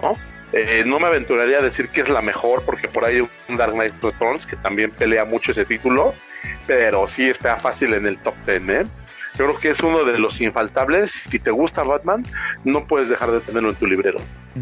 Yo estoy de acuerdo, pero en mi caso eh, me pasó algo muy similar a lo que pasó cuando les platiqué de Marvel hace unos episodios. Que les decía que la primera vez que lo leí no me gustó tanto porque lo sentía como que quería más acción. Así me pasó con Marvel. Entonces, igual cuando sí me gustó mucho Batman Year One desde la primera vez, pero como que lo sentía más de. Como que esperaba una. O más bien, como que no que esperara, que buscaba yo una historia más así de madrazos y todo eso. Entonces, ya con el paso de los años sí le fue agarrando más y más a, esta historia. Pero sí diría yo que mi favorita es por lo menos Dark Knight Returns. Entonces, eh, otra, ahora sí, la que siempre les pregunto cada vez que grabamos, ¿qué, ¿cómo conocieron Batman Year One? A ver, ¿quién? ah, pues ya sabes, ya saben las paquetes Dilo. No, no fue en El Hombre Araña Presenta. Lo conocí, lo conocí cuando publicaba Beat, ¿no? En esa época de Beat fue cuando empezamos a, ver lo de Year One. ¿Tú lo compraste en el, en el chiquito, Charlie, sin albur? Eh, sí, de hecho, ahora sí que, que mi primer Year One fue por el chiquito. Órale. Va, el de media carta. Sí, ¿no? ¿Tú, Ketza? Yo me acuerdo mucho siempre de que tenía yo una mm, historia, más bien un, un, un número de esta serie de como de chismes, novedades y precios de cómics gringos, la Wizard, ¿se acuerdan ustedes? Que cuando la conseguía era como mi, mi Biblia en aquella época, ¿no? Y alguna vez leí un número en particular que, de, que hablaba de los mejores, eh, los mejores de cada cosa, ¿no? Entonces, por ejemplo, venía cuáles habían sido los mejores cómics y luego venía otro de los mejores cómics de cada año y, venía como varios artículos bien interesantes. Y particularmente mencionaban mucho esta este cómic pero yo no lo compré en inglés efectivamente lo, compré incompleto en los chiquitos de, de Vid. Y ya cuando salió la versión de 50 pesos el tomo recopilatorio de año 1 de, de Vid fue el que yo compré. Incluso ese, si no mal recuerdo tengo ese y tengo uno que sacaron este después también de pasta suave. No, ese no lo tengo en, ningún recopilatorio de pasta dura o alguna versión más completa. Me gustó mucho el de Vid y con ese me quedé desde el principio. ¿Tú, Calaca? Yo, fíjate, fíjate que nunca me enteré de esta historia así como con Watchmen o Dark Knight Returns, sino que la compré así de pura suerte. Te digo que una ah, vez en la en una tienda me topé juntos el el Killing Joke, el Year One y el Arkham Asylum. Y pues nada más el de el de Killing Joke sí es el que conocía, que o sea que sí sabía que lo había escuchado mencionar por ahí, pero así los compré nada más de pues ah, me, encontré cómics de Batman y los compré y, pues se me hizo una, una joya, el Year One. Órale. Yo, yo ya les había platicado alguna vez, creo, de mi de mi chiquito también, así se los les he enseñado las fotos. Ah, sí. Yo, yo tenía un amigo que, que, iba conmigo cuando compré el Dark Knight Returns. Y luego eh, su hermano compraba mangas. Eh, creo que Caballeros del Zodiaco, creo que era el que compraba. los que tú tienes, que que compraste hace poco de Beat. Ajá, que compré todos juntos los de Beat, ¿no? Sí, esos creo que los compraba el hermano. Y luego un día me dice, oye, mi hermano tiene unos mangas. Y también tiene unos cómics. Tiene un, y así fíjate cómo me dijo, tiene el 1 yo le dije, ah, chis, ¿cómo que el número uno de Batman? Sí, ahí dice número uno. Y resulta que a mediados del 2000, los de Beat eh, volvieron a sacar el formato de media carta, este que les digo del chiquito. Y ahí de hecho ahí te explicaban que lo sacaron otra vez que para reducir costos y que no sé qué, que las licencias que estaban muy caras y que iban a volver a sacar historias clásicas. Como que fue un intento de revivir el formato media carta y decía que iban a empezar con Batman Year One y en, Superman empezaron con el mundo de Krypton, el de John Byrne y Mike Miñola. Y, esos, los números uno de Superman y Batman los regalaron creo que en otros cómics, de hecho decían ejemplar de obsequio. Y, ese lo tenía, entonces me lo prestó, así lo llevó un día y me lo prestó y, lo empecé a leer y yo, ah, no manches, se me hizo buenísimo ese primer número de Year One. Y luego ya le investigué porque pues ahí venían los créditos Y ya que vi que era el Batman Year One, ah, pues decía eh, año 1. No, de hecho no decía año 1, primer año creo que dice Batman primer año. Y yo, ah, órale, y ya empecé a investigar y lo leí pirata. me acuerdo que lo, lo descargué porque sí me quedé muy picado con la historia, quería saber en qué acababa. Pero sí, sí, nomás leí el, nomás tenía el número uno y ese, ese lo conseguí ya años después. Ese mismo, otro ejemplar de obsequio del primer, del Batman Year One, lo conseguí y todavía lo tengo, lo, he enseñado en varias fotos y yo lo, leí la primera vez y ya posteriormente en un Comic Castle de aquí de Monterrey compré el, el TPB que me acuerdo que me costó en aquel entonces 200 pesos, me costaban por el tipo de cambio. Y es el, el Deluxe, creo que se llama Deluxe eh, de Gear One, el que estaba en aquel entonces. Pero es una pues, ve- versión sencilla que trae extras de, de bocetos y todo eso, como ven. Muy bien. Y regresando un poquito a lo que mencionabas de cuál sería mejor de Batman Año 1 o de Dark Knight Returns, fíjate que a mí me pasa al contrario de, de lo que te pasa a ti. A mí siento que para... Cuando leí ambos me, me gustaron muchísimo y me siguen gustando muchísimo. Pero hoy releo un Batman Año 1 y siento que para mí, en, por mi forma de ser todo, envejeció mejor que el Dark Knight Returns. Me y hoy siento que sí me gusta más Batman Año 1, como que se me hace una obra mejor trabajada. Y hoy se me hace como más, voy a poner entre comillas, efectista la del Dark Knight Returns, como que es más el, el cliché de, de, de asombrarnos. Y esta es como más madura, más el análisis del personaje.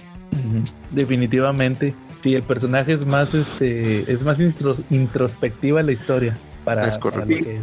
Sí, de repente tiene, tiene sus momentos en que es bastante más adulta, más madura y pues de repente y también ahí los los cameos que se dan eh, son de manera muy diferente, más inteligentes. Por ejemplo, el cameo de Selina Kyle está buenísimo, ¿no? Me gusta mucho, se me hace muy elegante, muy bien planteado. Pero, por ejemplo, en el tema de Dark Knight Returns, eh, los cameos sí están padres, pero no me llegan a emocionar tanto, ¿no? Digo, a lo mejor va a haber quien me diga que ver a Flecha Verde sin un brazo que no me emociona, entonces que me va a emocionar en la vida. Pero yo creo que, que, sí son, men- son más reales, son más más impactantes sin el sin llegar a ser los alarmistas los alarmistas los alarmistas que pueden ser no aparte que, que tiene algo a su favor año uno no que año 2 y año 3 la verdad continuaron la brecha y fueron Ah. muy buenas historias. Fue muy buen pilar para dos muy buenas historias que llegaron después no y Dark Knight Returns la neta no la neta sí sí se sí se, se dio por ahí un tema que envejeció muy envejeció no tan bien y la secuela pues tampoco fueron lo más lo mejor que existió no ¿O cómo ven Fíjate, a mí, eh, yo con este con lo que digo de que Year One me parece superior a Dark Knight Returns, con esto no quiero decir que ya la veo menor o ya me parece mala, ¿no? Yo, yo con lo que, este, la opinión que me baso en esto es porque, este, igual, eh, como dice que a mí, a mí las dos, o sea, las dos historias me siguen gustando mucho, pero, ah, este, siento que en Year One Frank Miller aquí ya, ya, este, ya tiene un este una manera de trabajar más eh, este mejor o sea porque por ejemplo en, en Dark Knight Returns fueron este números eh, no sé de 50 páginas no me acuerdo cuántos trae cada número. Y, y aquí fueron cuatro números sencillitos no de un cómic normal. Sí. este y, y por ejemplo acá en Dark Knight Returns que eh, por ejemplo aquí hay- tiene secuencias este que yo no las quiero llamar de relleno pero sí que sí me acuerdo que en el momento que las leí la primera vez por ejemplo toda esta historia cuando que el padre que cuenta su historia o sea eh, este se toma su tiempo Frank Miller en, en, en contar lo que quiere no La mesera. ¿Eh? La mesera. Ándale, o sea, todas esas cositas, o sea, él, él sí les dedica mucho tiempo a, a este tipo de cosas. Y aquí en Year One, ahorita vamos a ver que eh, ya escribe Frank Miller de una manera más sintetizada, ¿no? O sea, este, ahorita vamos a estar viendo varias viñetas, o sea, te pasa muchos sucesos en, eh, con solo una viñeta, ¿no? O, o que te o que este te enteras de cosas sin siquiera que te las muestre este yo por eso es como por la forma de escribir Frank Miller este ya es por lo que la siento ya superior Claro. Eh, Y también en el aspecto visual, ¿no? Ah, sí, también que se, sí, que acá ya, o sea, ya no es el Frank Miller el que dibuja, sino que ya trae un artistazo, ¿no? Sí, que, exacto. que le ayuda mucho a... Que ya habían hecho el Born Again. eh, Sí, que ahí sí, por ejemplo, eh, siento que es un estilo muy similar a, a esto, ¿no? En, en el sentido de la, la madurez del personaje y la introspección, este, digo, son dos temas diferentes, pero que también se me hace un trem- una tremenda obra esa. Sí, claro. Que en su momento saldrá en la tómbola también Born Again. Y hace rato que estábamos platicando de Daredevil también el Man Without Fear, Calaca, para que no, no te enojes. el versus. Sí, yo creo que ahí sí gana, gana el, dibujante de esa. Bueno, aquí sería muy buen tema, pero ya después de que pasen nuestros especiales de Noche de Brujas, ¿no? Que ya vienen. y ya la próxima semana, Charlie, ahí nos ponemos de acuerdo. Sí, sí, de hecho ya debería de haber empezado, pero problemas técnicos nos hicieron tardarnos en llegar a No, eso. co- como quieras, si nos alcanzan a cuatro. A lo mejor hasta lo podemos estirar hasta cinco, ahí lo veremos. Pero bueno, muy bien. ¿Cómo ven si empezamos con el número uno? Muy bien. Eh, ya saben que vamos a mencionarlo a grandes rasgos y luego ya opinamos de cada número. ¿De qué se trata Batman Year One si nunca lo han leído? Pues empieza justamente con Bruce y con Gordon, que prácticamente, prácticamente Gordon es el protagonista de la historia. Creo que eso también es importante, ¿verdad? Lo, más relevante. Sí. El protagonista es Gordon y en segundo plano Bruce Wayne, que los dos re- regresan a la ciudad. Gordon, que lo acaban de transferir de Chicago, llega en tren y él mismo menciona que Ciudad Gótica no es una ciudad para criar una familia. No quiere que su esposa, piensa que su esposa Bárbara está embarazada, pero dice, ojalá y no esté embarazada. Ese- a este punto llega. Y hasta dice, la mandé por avión, no es lugar para llegar tampoco en tren, ahí con la, con la gente, ¿verdad? Y al, y al mismo tiempo Bruce Wayne llega en avión y él sí dice, debí de haber regresado en tren para estar entre, entre el enemigo. Muy al estilo de Frank Miller. Total que los dos llegan a la ciudad y Gordon se empieza a acoplar al departamento de policía. Le presentan al comisionado, le presentan a su compañero Flash y es el que le dice que no, tranquilo, este, mira, aquí somos este, más relajados, o sea, como ella le dice que son corruptos, que que los policías hacen lo que quieren. Y por otro lado, Bruce eh, se da cuenta que ya tiene los métodos, dice, ya tengo los métodos, pero no tengo, me falta, me- algo me falta para poder combatir el crimen. Eh, a tal grado que un día decide eh, irse a las, al barrio, al peor barrio de Ciudad Gótica, obviamente se va disfrazado y tiene ahí un- una complicación con una con un chulo Holly, la amiguita de Selina y con la misma Selina, que aquí son prostitutas, termina armando una bronca donde Bruce le disparan y se lo llevan eh, los policías, obviamente él escapa y, al mismo tiempo nos presentan que Gordon ya, ya tiene tiempo trabajando en la policía y llega un punto donde sus compañeros eh, se fastidian de que él no sea corrupto él se resista a esto, que les da hasta pláticas de pues de comportamiento de lo que deberían de hacer como policías, les dan una paliza, lo, lo van y lo golpean entre todos así pasamontañas y Gordon se enoja, va a buscar a Flash porque sabe que él estaba ahí, le dijo Jimmy, porque Flash era el único que le decía Jimmy. De hecho, en, un punto se cruzan las dos historias. eh, Gordon va a buscar a, a- Flash y se topa al carro de Bruce Wayne que va hecho madre porque se viene desangrando porque le metieron un balazo los policías cuando lo capturaron. Gordon llega a, a pelear contra Flash, lo derrota, lo humilla y hasta dice Gordon que pues nunca me va a a- nunca, nunca me va a delatar porque se va a quemar él mismo, va, de que yo le, le gané. Y por otro lado llega Bruce a, la mansión, pues, aparte de que se estaba desangrando, viene decepcionado. Ahí recuerda, aquí es donde vemos por primera vez el, el origen de, de Batman aquí, lo de los balazos y todo. Y como que no tiene propósito porque dice que pues falló de cierta manera. Y en la última página vemos que dice, padre, dame una señal. Aparece el murciélago rompiendo el vidrio, que se posa sobre la, el, un busto que tenía de su padre. Y dice, sí, padre, tienes razón, me volveré un murciélago. Y, y ahí termina, va, que, ah, que porque ya se convence y él decía que, que si le tenía una campanita, que si tocaba la campanita iba a venir Alfred a curarlo pero no sabía si eh, tocar la campana o no, ¿verdad? Y ya cuando ve este murciélago y se convence de que se va a convertir en un murciélago, ya vemos que toca la campana para que venga y lo cure Alfred. Y ese es prácticamente el primer número de Year One. ¿Qué, qué quieren mencionar al respecto? ¿Y quién Pues eso, eso que te, que te decía yo de que cómo lo cuenta Frank Miller de manera este, rápida, ¿no? Y sintetizada. Este, con, ya es que te pone las fechas, te va poniendo fechas en mientras va avanzando la historia, como, como que para irte, ahí, ahí te vas dando cuenta que cómo va avanzando el tiempo, todo lo que está pasando. Y luego prácticamente todos los, todos estos textos que tiene Gordon en estos de en voz en off, este, son prácticamente todos son muy buenos, ¿no? O sea, todos los rescatas, todas, todas las frases que se avienta Gordon están muy buenas. Este, e, esos detallitos que te digo, cuando llega a recogerlo Flaza al, al, al metro o al tren, a donde llega, este, que por ahí andan unos, este, ¿cómo se llaman estos? Los peloncitos que andan ahí pregonando. Un loquito, diría Homero sus creencias. y, y, que se ve que el Flash. Krishna, ¿no? Ándale, esos este, el Flash lo, lo ahorca de que quítate. O sea, en, en, ese cuadrito te muestran ya que lo mierda que es este cuate, ¿no? Y, y, vemos, este, ya, pues, vemos viendo los, así como dices tú, yo, de cómo llega este Gordon con su nuevo equipo y, y Bruce Wayne que está entrenando. Este, también que, te digo que te lo va mostrando, a veces nada más te muestra así una viñetita sin, sin palabras, donde está en la tumba con sus padres este, ya, ya con eso este, ya te va dando este, información de lo que está haciendo este eh, Bruce Wayne y vemos lo de Flash cuando que, que como Gordon ve lo, corrupto que es de que ataca a las, a las personas sin, sin razón y, eh, te digo estos, estos diálogos que tiene de que que estoy viendo sus movimientos, ¿no? Que, que es boina verde y que no sé qué. Ahí tengo que este, recordarlo.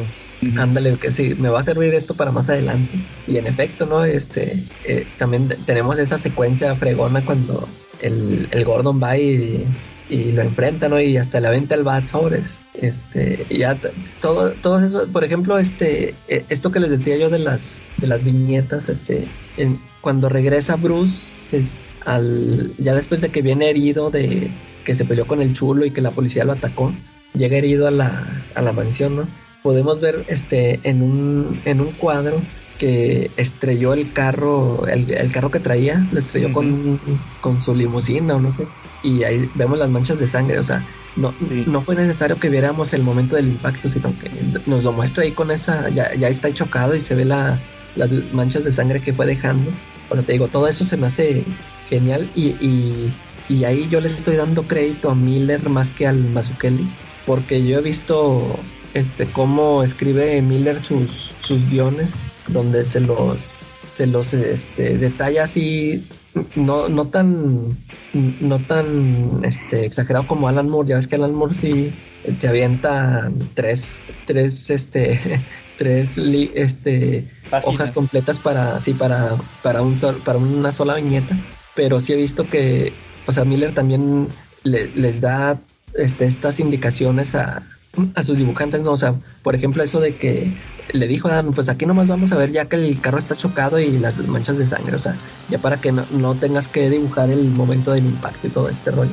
Este, es otra de las razones por las que se me hace muy superior este, ya esta, este cómic al, al Dark Knight Returns. Y sí, ya lo que el, eh, eso que dices de la de la campana de Alfred. O sea, todo eso se me hace bien fregón. O sea, eso, esos, esos diálogos internos se, me hacen muy chidos de que eh, me voy a... Si puede, si la toco ya viene a salvarme, pero pues yo ya prefiero morirme porque no, no avanzo, o sea, no, me faltan cosas. Y, otro detallito también que vimos antes, cuando se ve que está entrenando Bruce, este, pateando árboles, también esa escena resulta este, muy, útil ya al, más adelante, ¿no? Ese momento de cómo estuvo entrenando para tumbar árboles. Se me hace chida esa viñeta. Que, que, por cierto en la película le rebajaron más o menos ah, al árbol porque sí, está, muy, muy grande. no, se, no, no, se la va a creer la gente. ¿Tú qué tal? A mí lo que rescato es sobre todo la importancia que se le da al personaje de Gordon que creo que es uno de los personajes de apoyo más importantes y mejor estructurados de todos los el mundo de los cómics. Es, es, un personaje muy bien trabajado, sobre todo a partir de, de este cómic. Y me gusta mucho cómo justamente hacen como si fuera un reflejo o un complemento de lo que va haciendo Bruce y cómo van los dos creciendo dentro de, de, las intricadas formas eh, de Ciudad Gótica, ¿no? Es, Y aparte te lo ponen como, pues eh, al final es un personaje que tiene un pasado. cuando llega acá es porque te dan a entender que tuvo problemas con otros policías y que fue enviado como castigo hasta acá, ¿no? que, tiene que tiene también antecedentes con entrenamiento militar, que es un muy buen peleador, es un gran detective. Entonces van, te van también haciendo la semblanza completa de Gordon, de tal manera que también terminas tú asumiéndolo como un personaje tan complejo e interesante como Batman y el mismo Bruce, ¿no? Que eso es lo que me gusta, cómo van, va trabajando Frank Miller a ambos, tanto a Bruce como a Gordon al mismo tiempo para que a ti como lector te sean igualmente atractivos e interesantes. Y el dibujo de Masuchelli también, se, o sea, es un dibujo, voy a poner entre comillas, muy sencillo, porque los trazos, por ejemplo, de las caras en algún momento se ven como bastante simples, pero la composición de las viñetas y cuando ya hace los acercamientos, así las arrugas, la cantidad de gente que mete o de detalles que mete en cada una de, de los cuadros, es bien interesante porque, por ejemplo, la parte donde están en el tren, pues te dibuja o cuando menos te da a entender que hay una multitud de gente, ¿no? Este, a diferencia de otros artistas que te pone al personaje y uno, dos y lo demás es ahí como medio sombreado o medio te da a entender. Y este no, sí te dibuja todos los detalles, ¿no? Este, esa parte está, te lo transmite, eh, si, lo sientes, no sé cómo explicarlo, pero sí te transmite perfectamente el, las sensaciones de Gordon de, estar ahí con toda la gente, todo lleno, todo sucio, hasta los tonos de los colores, ¿no? Que son muy ocres, muy, muy opacos. Bueno, dependiendo del coloreado, porque ya tuvo también dos, versiones. La de Beat trae el nuevo, igual que la que tengo yo. Ah, pues yo, yo, yo la estoy tomando como referencia esa. Así sí, tenemos la misma. Creo que todos tenemos la misma versión. Sí, de hecho. Yo, no tengo ni una. Luego te mando una de Beat que ahí tengo que me sobra. ¿Sabes, sabes dónde? ¿Sabes quién la puede tener Calaca? Tu enemigo, Marshall Fisher la tiene. Y a un super precio. Ni lo menciones, que va, va a estar ahí la Calaca haciendo bilis. Sí, todas las veces que me pongo ahí a ver la venta nunca lo saca. Esos son los... Mm, pues mira, eh, yo creo que yo concuerdo con ustedes en, en, todo lo que están diciendo ahorita sobre, sobre el cómic, pero igual y les voy a decir algo, también a mí me llamó mucho la atención cuando la publicaron de media carta, la verdad ese papelito que venía que muchos van a abominar y que decían que qué corriente, pero yo creo que le daba mucho, mucha textura a la historia, ¿no? O sea, me gustaba la manera porque hasta sentía yo que estaba leyendo una novela pulpa. Obviamente yo tenía en esa época 11, 12 años, pero sí sentía eso sentía que estaba leyendo una novela pulp por, los temas. Eh, la verdad me asombró porque en eh, mi corta edad no había visto que, hubiera policías malos en los cómics, ¿no? Yo creo que fue de las primeras veces en que vi unos policías malos, ¿no? Digo, ya conocía a los de Spider-Man, a la gente Anderson y todos los demás, pero pues no eran así de malos, no golpeaban, esos nomás eran pillos, ¿no? Pero estos eran más gandallones, ¿no? Este, y sí me gustó, me gustó muchísimo, pero adoro la, la la, la, la edición de Bit, ¿no? La primera, la de los de media carta, de 48 páginas, yo creo que, que, eso fue muy bueno para esa historia. Con colores originales. Sí, fíjate que me gustó, o sea, me gusta lo rústico, ¿no? ¿Qué le vamos a hacer? Ah, muy bien, Charlie. Fíjate que otro punto importante de este primer número y en general es que aquí se estrena Miller sus voces en off. Ya lo habíamos visto en Dark Knight Returns, pero aquí estrena el formato de la carta cómo lo escriben con letra cursiva. Y, y, y, de ahora en adelante, a partir de aquí, siempre que hay una historia, o la mayoría de las veces, una historia que te quieren dar a entender que es en los inicios de Batman, forzosamente tiene que venir así. Que a mí me molesta cuando usan ese tipo de letra, bateo para entenderle. Sí, yo también. en inglés, o sea, más en inglés. Es cierto, ahí sí te doy la razón, pero, pero el formato ya está, o sea, por ejemplo, en Legends of the Dark Knight, lo de Venom, ¿sí se acuerdan? Esa no la he leído. No, la de. Bueno, Eh, o, o, esta otra, la de Gothic, la que dijo Charlie la otra vez, que ya la sacó. Que, o sea, el chiste es que en esas historias te ponen el formato de del, eh, la letra cursiva. O sea, te dan a entender. Es en los ah. inicios de Batman. ¿Se acuerdan de eso? Y, o sea, Lo, que aportó Frank Miller. Y en las últimas seis páginas no tiene ni un solo diálogo.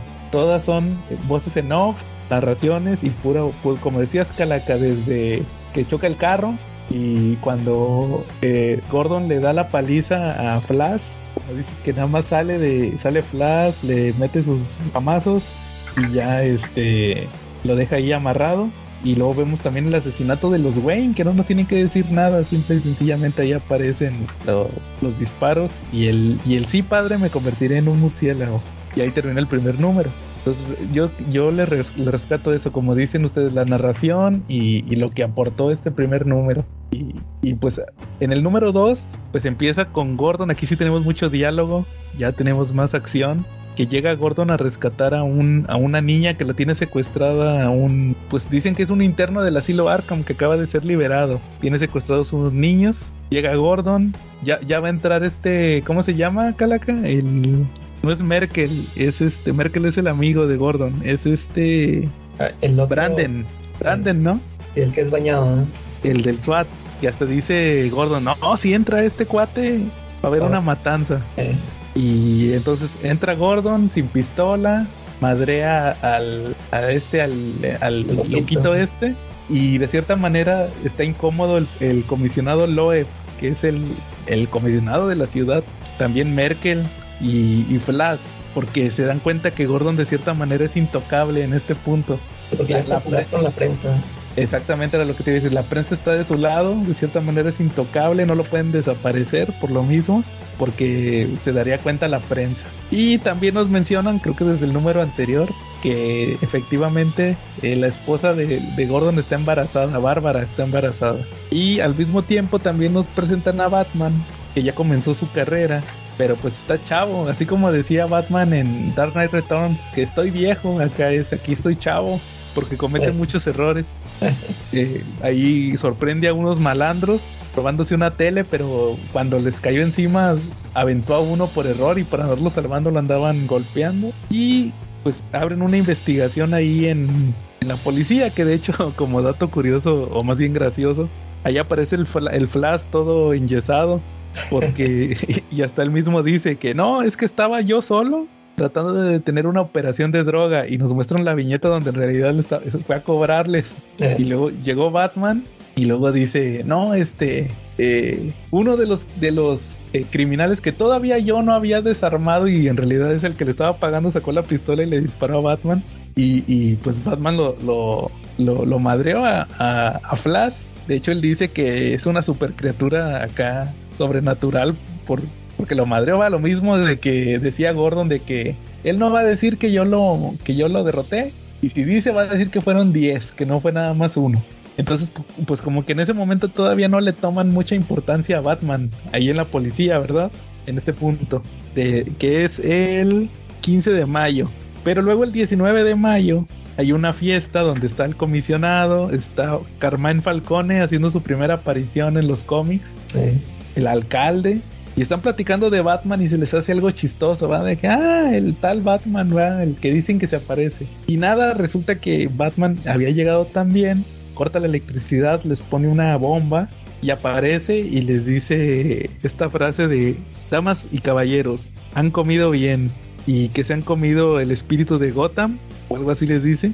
Pero dice que ya, dice, ya terminó su festín. Dice que a partir de este momento ninguno de ustedes está a salvo. Y obviamente después de eso al otro día se vuelve la prioridad número uno de la ciudad atrapar a Batman. Y Gordon empieza a poner unas trampas donde... Ah, no, ya la habían presentado desde lo de Flash a la detective Essen, que es una güera acá muy, muy guapetona, que trabaja ahí también en la policía. Y el Gordon la, pone en la calle, la viste así de mujer indefensa y pone a otro policía que, la persiga y se van gritando ahí por la calle para que crean que, para, para tratarle de poner una trampa a Batman, ¿va? creen que Batman va a llegar a salvarla así como si nada. Pero pues no funciona, de hecho el mismo, el mismo Gordon dice que no, se me hace que, que sí se da cuenta que esto es montado. Y al mismo tiempo también eh, anda haciendo sus cosas Batman por ahí atrapa a Carmen Falcone desnudo, le roba el carro y lo va, tenía un carro, lo, lo, va y lo deja al, al, río, creo que lo avienta al río. Gordon sospecha de, de Harvey Dent, ahí aparece Harvey Dent y cree que es él, pero luego al final se nos muestran que trabajaban juntos Bruce, eh, perdón, Batman y Harvey. Que de hecho, ¿se acuerdan que eso sale en, en The Long Halloween? Long Halloween, sí. Que dice, ah, ya se conocían. Sí, ya nos conocíamos. Van, van manejando Essen y, y, Gordon. Que de hecho la Essen le dice, no, mi, oiga, oiga, teniente, debe de ser alguien con mucho dinero. Este, Bruce Wayne, sí, es la que descubre. Eh, Bruce Wayne es el más rico de la ciudad y sus padres murieron este, asesinados. Y en eso les atraviesa un camión que le dio como un infarto al chofer. Batman también lo ve. El, el camión va a atropellar a una indigente de estas que, que llevan latas de que lleva el carrito, va. Que creo que en Robocop también, en, una de Robocop de Frank Miller también ah, sale una de esas. Y Batman la salva, pero se, se descubre, se lo, tienen en la mira. Gordon eh, salvó al, al del camión y termina este Batman huyendo, se mete a un edificio abandonado de, la ciudad, pero lo persiguen los policías, le dan un balazo en una pierna y pues Gordon obviamente este, trata de controlar la situación, pero eh, como es prioridad por lo que pasó con el alcalde, con el alcalde, con Falcone y con el comisionado, mandan otra vez a este a Brandon con, un helicóptero y le avienta una bomba al, al edificio y se comienza a incendiar y así termina el 2 de Batman Year One. ¿Cómo ven? ¿Qué les parece? Algo también bien importante eh, es aquí que se ve que ya Gordon y la teniente Essen empiezan a tener algo, ¿no? Lo voy a poner así. Este, hay, justamente cuando ella le dice que, que puede ser Bruce Wayne por la parte del dinero, le prende, bueno, están compartiendo el cigarro y él le dice, podría besarte, ¿no? Sí. Ah, y, le dice, ya estoy saboreando su lápiz labial en el cigarro y que las uñas de ella muerden su rodilla. Entonces, eh, creo que también esta parte es importante para el desarrollo como persona de, de Gordo, ¿no? Para más adelante, porque es justo cuando estamos viendo que su esposa va a tener un bebé y empieza él a tener este acercamiento con la teniente ese, ¿no? Y también cuando la ponen en las trampas, cuando pone la trampa a, a Batman, dice, oh, ella sí sabe caminar en tacones, así, algo así. Sí, que le dice, es un arte ya perdido, ¿no? Ya perdido, ¿no? o sea, como que le reconoce que es muy sensual. Eh, Fíjate, siguiendo con, con, lo que decía Ketsa del dibujo, este, desde el principio cuando Gordon va acá con el, eh, con el loquito, que es un día lluvioso, o sea, como si te lo, lo que decía Ketsa, que te transmite todo eso, o sea, es un día lluvioso y tú sí lo notas ahí, este, puedes sentir el, la lluvia, ¿no? O sea, todo, todo como está este dibujado. Y, luego también hay, ahí una viñetilla en donde está la, la esposa de Gordon viendo las noticias. Este, así es un, dibujo así bien sencillo, como dice Ketsa, que este, los, los ojos apenas se le ven ahí unos rayitos, pero este, al verla, o sea, como que te causa ternura, ¿no? La, la señora está embarazada ahí con su playera de que trae ahí un bebé ahí en la panza. Y luego, este, el, la secuencia esta donde Batman se pelea con los ladrones estos, este, se me hace muy buena la secuencia. Y, y aquí, este, hacer notar que eh, le dibuja a Batman como el de Adam West, el, el, traje que trae, ¿no? O sea, está así, o sea, está muy delgado y muy sencillo el, el, traje, o sea, es prácticamente el de Adam West, así como lo veía uno en la tele. Pero aquí no te parece ridículo, ¿no? O sea, como que nada más parecerte notar que es el, el primer traje que, que usaba, ¿no? Y, y, pero resulta muy efectivo aquí en el, en el cómic. Me gusta mucho cómo, cómo luce por el tipo de arte. Sí, sobre todo en la parte del damas y caballeros han comido bien. Sí. Cómo se ve así amenazante en la sombra. A pesar de que trae el, como dices, el traje de Adam West. Y sí, cuando entra, ¿no? Cuando rompe la pared y se ve su silueta, ¿no? Exacto. Sí. Tú, Charlie, ¿qué le rescatas a este número número 2? Ah, no está Charlie. Bueno, ahorita que regrese. Sí, como les decía, eh, creo que, creo que lo, lo, más importante o lo que yo considero es, es, es, esta escena del, de cómo se vuelve ya la amenaza del crimen. O sea, se fue a la, directo a la cabeza. Los fue a amenazar contra la corrupción. Les fue a decir, ¿saben qué?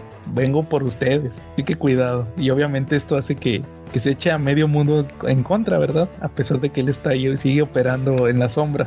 ¿Cómo, ven? Bueno, en lo que regresa Charlie, ¿cómo ven si pasamos al 3? Adelante.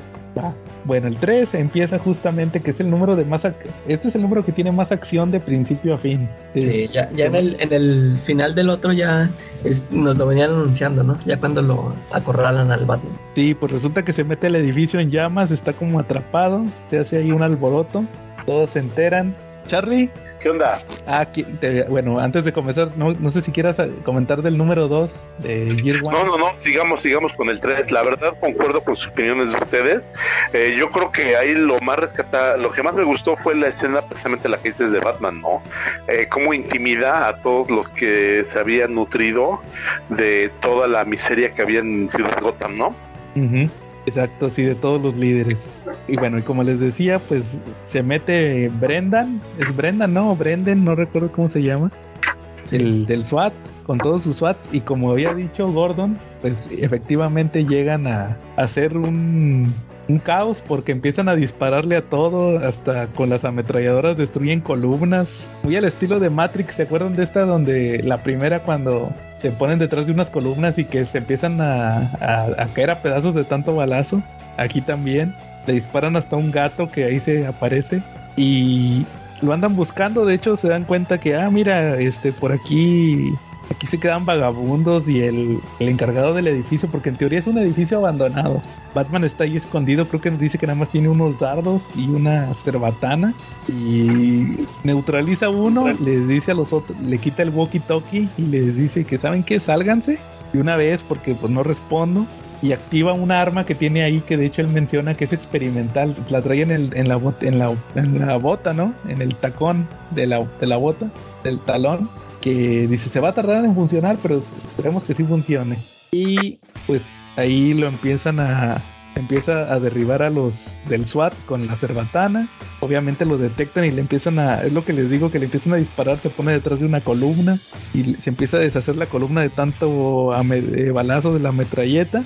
Ya en, en un punto tumba una columna para que les caiga todo encima y ahí empieza a madrear. De hecho, uno lo avienta a, a este afuera de rompe la pared los ladrillos del tanto que lo golpea creo que se le quiebra las costillas y ahí sale que el arma la famosa arma que traía Batman en, la bota era un sonar para hablarle a los murciélagos.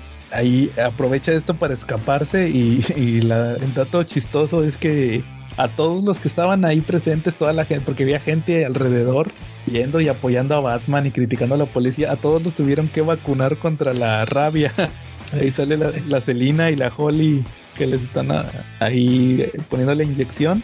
Y después de esto, pues ya tenemos, sigue la investigación de, de Gordon con Essen.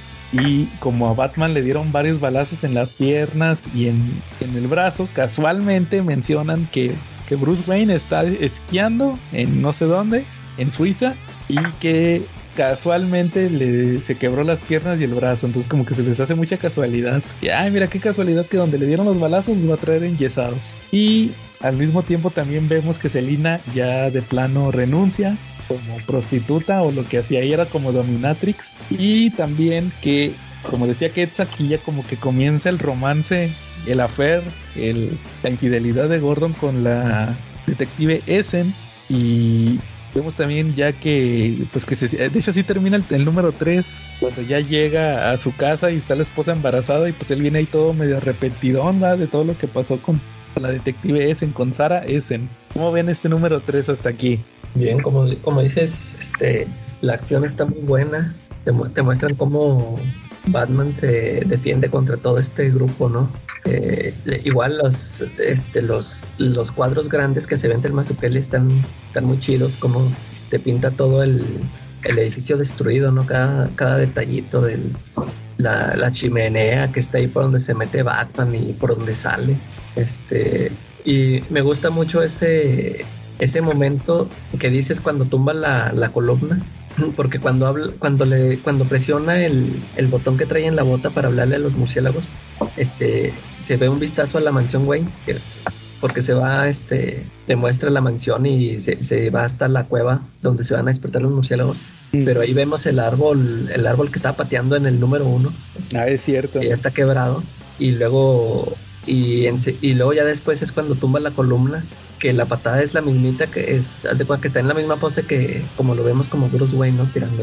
Que, que se me hace chido que, que aquí como que Frank Miller se molestó en, en este, en, para que nos lo hiciera creíble, ¿no? O sea, porque como que muchas veces en, o sea, en los cómics de superhéroes, pues cuando este hacían los personajes hacían estas cosas este increíbles, pues uno, uno se la saca con que, ah, pues es que es un superhéroe, puede hacer todo. Y por ejemplo, aún siendo Batman, o sea, pues es que es Batman, este, no tiene poderes, pero como que te lo justifica, ¿no? De que pues este cuate estuvo practicando con un árbol y pues sí, iba a poder ser capaz de tumbar esta, esta columna, ¿no? Que aunque pues como dices ya estaba debilitada por las balas, pero como para que hacerte lo creíble de que este cuate sin poderes puede hacer tales cosas, ¿no? Eso es lo que también que se me hace chido así, tipo como como Nolan en sus películas que quiso hacer el Batman realista y dando, explicándote cómo, cómo hacía las cosas, ¿no? exacto. ¿Tú qué tal? ¿Qué te pareció este número 3? Sí, em, efectivamente creo que es uno de los más dinámicos de los tres vistos hasta ahora. Creo que me gustaría resaltar mucho eh, que ahora ya me quedé con, con la duda del coloreado. Cuando Batman escapa, este que ya va en la moto, por ejemplo, toda esa hoja este, es en blanco y negro, los, las viñetas, y solamente tiene un coloreado como amarillo o ocre, este, la, los textos, este, que son eh, como la descripción que va dando Gordon, ¿no? Pero esta viñeta es completamente en blanco y negro. Y vuelve al color cuando cambian de fecha, cuando están solos este Gordon y la detective ese, ¿no? Este, y está explicando y cómo cambia, ya le meten colores rojizos cuando están en la zona de, de, los prostíbulos con, con, esta celina, ¿no? Por ejemplo, este, y, va migrando y cómo cambia otra vez a tonos cafés cuando se besan este Gordon y la detective, ¿no? Eh, que esa parte creo que también es digna de resaltar. Y la última viñeta me gusta mucho, que es cuando vemos a su esposa embarazada durmiendo y Gordon con todo el peso del arrepentimiento, ¿no? De lo que está haciendo y de, cómo va la situación con Batman. Y creo que es eh, un momento muy introspectivo donde justo vemos a Gordon pues sin saber qué hacer y esa parte me gusta mucho. Y ya empieza a dudar también de, Batman. Claro. Porque se da cuenta de todo lo que hace, que hasta, que hasta se llevó, cuando se escapó, se robó ropa de una tienda y que se pagó por ella y empieza a decir de que soy un policía en una ciudad donde el alcalde y el comisionado usan a los policías como asesinos contratados. Y dice que Batman salvó a una anciana, salvó a un gato, pagó por el traje y dice que el, peso del metal en mis manos es más pesado que nunca. O sea que como que no se siente digno de ser policía en esta ciudad. ¿Cómo ves, Charlie? Ok, este, pues a mí lo que me brinca mucho es como todos son igual de cochinotes en esa ciudad, ¿no? Igual y el que es más, el que el único personaje que encuentro un poquito más decente es el Batman, porque eso de que el Gordon anda ahí haciéndole el chivo los tamales a su esposa y en Barcelona, pues no, no está padre. No, eso sí me, me llena de rabia, ¿no? Esa viñeta de, de cuando está tu pobre esposa dormida y ahí embarazada y ese güey ahí en calzones y con la playera, ahí nomás regocijándose en sus maldades, me dan ganas de cachetearlo, ¿no? Oye, pero la, la detective ese estaba de rechupete, Charlie. Eso no importa, pecado es pecado. ¿No? Lo bueno es que recapacita, Charlie. Pues sí, ¿no? Sí, efectivamente, al final recapacita, pero pues sí se pasa de lanza. Pero fíjate que recapacita y no, porque años después sí le dio riendas suelta a la hilacha. Yo te puedo decir que unos añitos después sí se volvió en tu amor, ¿no? Ya cuando se han separado, ¿no? Pero pues no, eso ya ya no, ya no, ya no estuvo padre eso.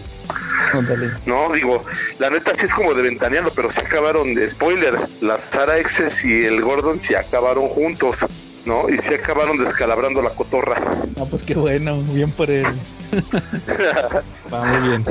Bueno, pues vamos al último número de Batman Year One, que es cuando, de hecho están platicando, empieza que están platicando Essen y, y Gordon y pues como que como que está tratando de decirle, ¿no? Que ya estuvo. Que sí, pero luego la Essen hasta le dice, no, mira, dale mi brazalete, ¿verdad? o sea, como que la trate de contentar con eso. Le dice que no. Y... Pero como quiera siguen, ¿verdad? O sea, ya, después ven que se siguen besando. Y al mismo tiempo Harvey Dent le dice que, que agarraron a un... que viene siendo como una... Pues hay un criminal que va y lo tienen ahí, pero como que no quiere declarar. Eh, tiene que ver algo con Flash. Eh, no quiere declarar, de hecho tiene una abogada ya bien preparada para este tipo de situaciones. Llega Batman, obviamente lo convence de su modo. Y de repente llega ya el, criminal este y de volada, no, que quiero, vengo con el detective Gordon, vengo a declarar con el teniente. Y, y Gordon, que no es tonto, le dice, háblale a Dent, háblale a, Sí, dice, háblale a Dent, pero no le vayas a decir al comisionado. Y obviamente se arma todo el caso con la prensa de que Flash anda metido en, temas ahí de corrupción. Se enoja mucho el comisionado por lo mismo de que eh, lo brincó Gordon, obviamente, por obvias razones, corrupto.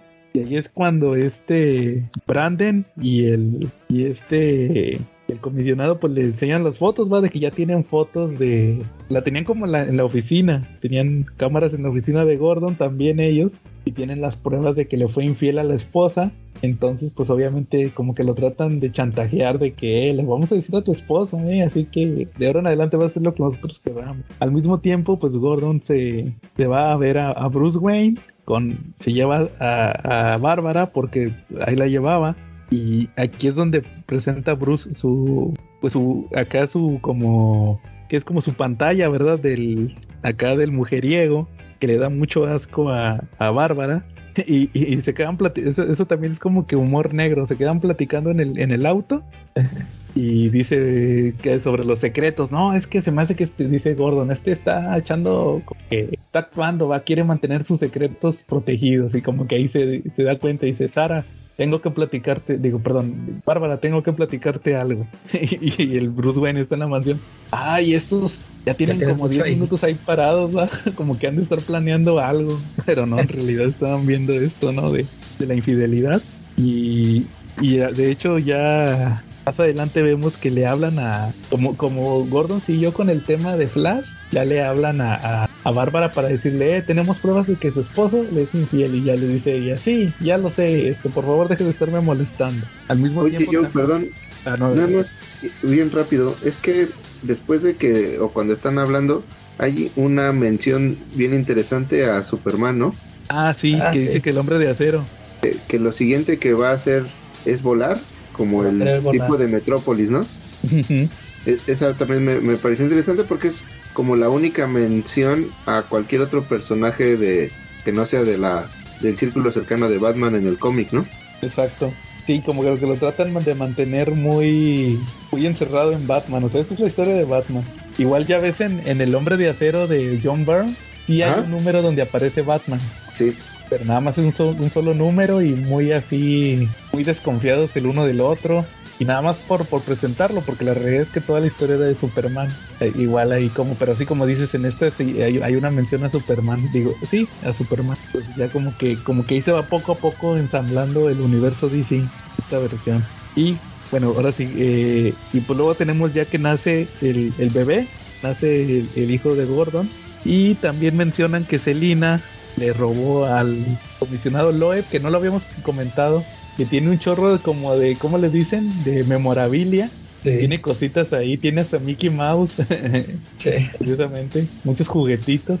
Y Selina fue y se lo robó y se enoja un chorro porque dice, no, hombre, esto yo pensé que iba a tener joyas y no sé qué. Y nada, tiene estos juguetitos y le dice la Holly, oye, pero sí valen, sí, pero pues los tenemos que vender y esto nos quita tiempo. O sea, no se lo puedes vender a cualquier persona para eh, obtener ahí un beneficio. Ella quería algo que se vendiera rápido, algo easy money, dinero rápido, algo así. Y pues ya llegando al, al final, llega Bruce otra vez como Batman a la mansión de Carmine Falcone, que ya, ya trajo a su sobrino, que es este, el que se muere al principio de Long Halloween, el, el, que estaba casando. Y es él, que, justamente en el episodio de Long Halloween yo, les dije que, oye, este personaje sí, apareció en Year One, yo ni me acordaba. El Johnny, Y Johnny Beatty. Y lo trajo para que hiciera un trabajo. Ruth no termina de escuchar lo que van, lo que andan diciendo porque llega Selina y de volada se enoja porque dicen, ah, Batman y su compañera. Total que se lo termina madreando Bruce con los Batarangs y ahí aprovecha Selina para hacerle la cortada, ahí como que para dejarle su marca, entre comillas, a, a Carmine Falcone, que posteriormente ya en todas sus apariciones lo vamos a ver con la cortada esta que le hizo Selina. Y Bruce pues no sabe, que sigue pensando que qué fue lo que va a pasar, que qué puede ser lo que van a hacer, que para qué trajo Carmen Falcone a su sobrino. Y resulta que es una conspiración entre él y el comisionado para secuestrar al bebé de Gordon, secuestrar a la esposa, pero Gordon también se da cuenta porque ve un auto que llega así muy... De la moto, ¿no? Es una... Ah, no, si era la moto. Llega la moto y se da cuenta también que está el auto, que se están llevando a la esposa, alcanzan a rescatar a la esposa, se arma una balacera, pero sí se llevan al bebé. De hecho le, dispara a, Bruce y se queda la esposa amenazándolo y al final le dice Bruce que, oiga señora Gordon, yo también vengo a ayudar a su esposo. Se termina robando una moto, digo, una bicicleta. Gordon, lo, Gordon persigue a, Johnny Vitti en, un, en una moto, se terminan peleando en un puente donde eh, se terminan los dos cayendo al río y Bruce alcanza a caer, pero alcanza a rescatar al bebé, lo salva y pues se lo da prácticamente ahí en la cara a, a Gordon. Pero Gordon sí le dice que, que es ciego, sin los lentes prácticamente no, no, no lo reconoce sin, sin, los, los lentes y ya le dice que pues ahí se da cuenta va de que es bueno porque lo ayudó y ya la última página es el como el epílogo donde nos dicen que, que a Flash lo metieron al el juicio y que casualmente no era tan tonto Flash porque tenía como una especie de diario donde anotaba todas las fechas, todo, todo, todo lo anotaba, él tenía como registro y a Loeb lo van a destituir y ahí menciona ya al final Gordon que pues que sí se fue se fue Essen que que eh, Falcón está como en guerra con su hermana por lo que le pasó a su sobrino y también que pues que tiene terapia de pareja con Bárbara después de lo que pasó que dice que como que a ella no le gusta mucho pero pues están como que intentando solucionar sus broncas y que está esperando a alguien a, un, a su amigo, dice, estoy esperando que ahorita va a llegar mi amigo, hay un loco ahí suelto que quiere envenenar eh, el agua de la ciudad, se hace llamar el Joker y ahí termina Batman Year One. ¿Cómo bien? ¿Qué les pareció este último número?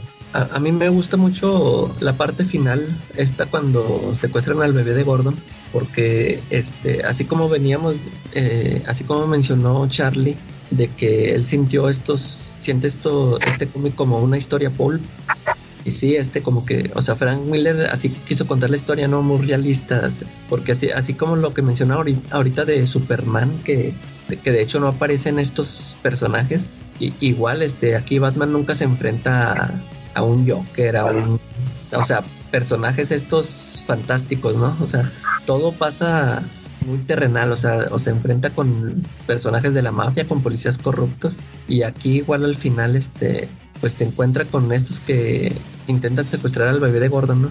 Y me gusta todo eso, que cómo llega a, ayudar a Gordon en, o sea, vestido como Bruce, o sea, no va como Batman. Y, y, este, esa, esa secuencia cuando le da al, al, bebé en sus brazos, eso que dice de que no, que no puedo ver nada, me gustó mucho porque yo sí me acuerdo que durante mucho tiempo siempre se hacía uno la pregunta así entre fans de que si Gordon sabía en realidad quién era Batman.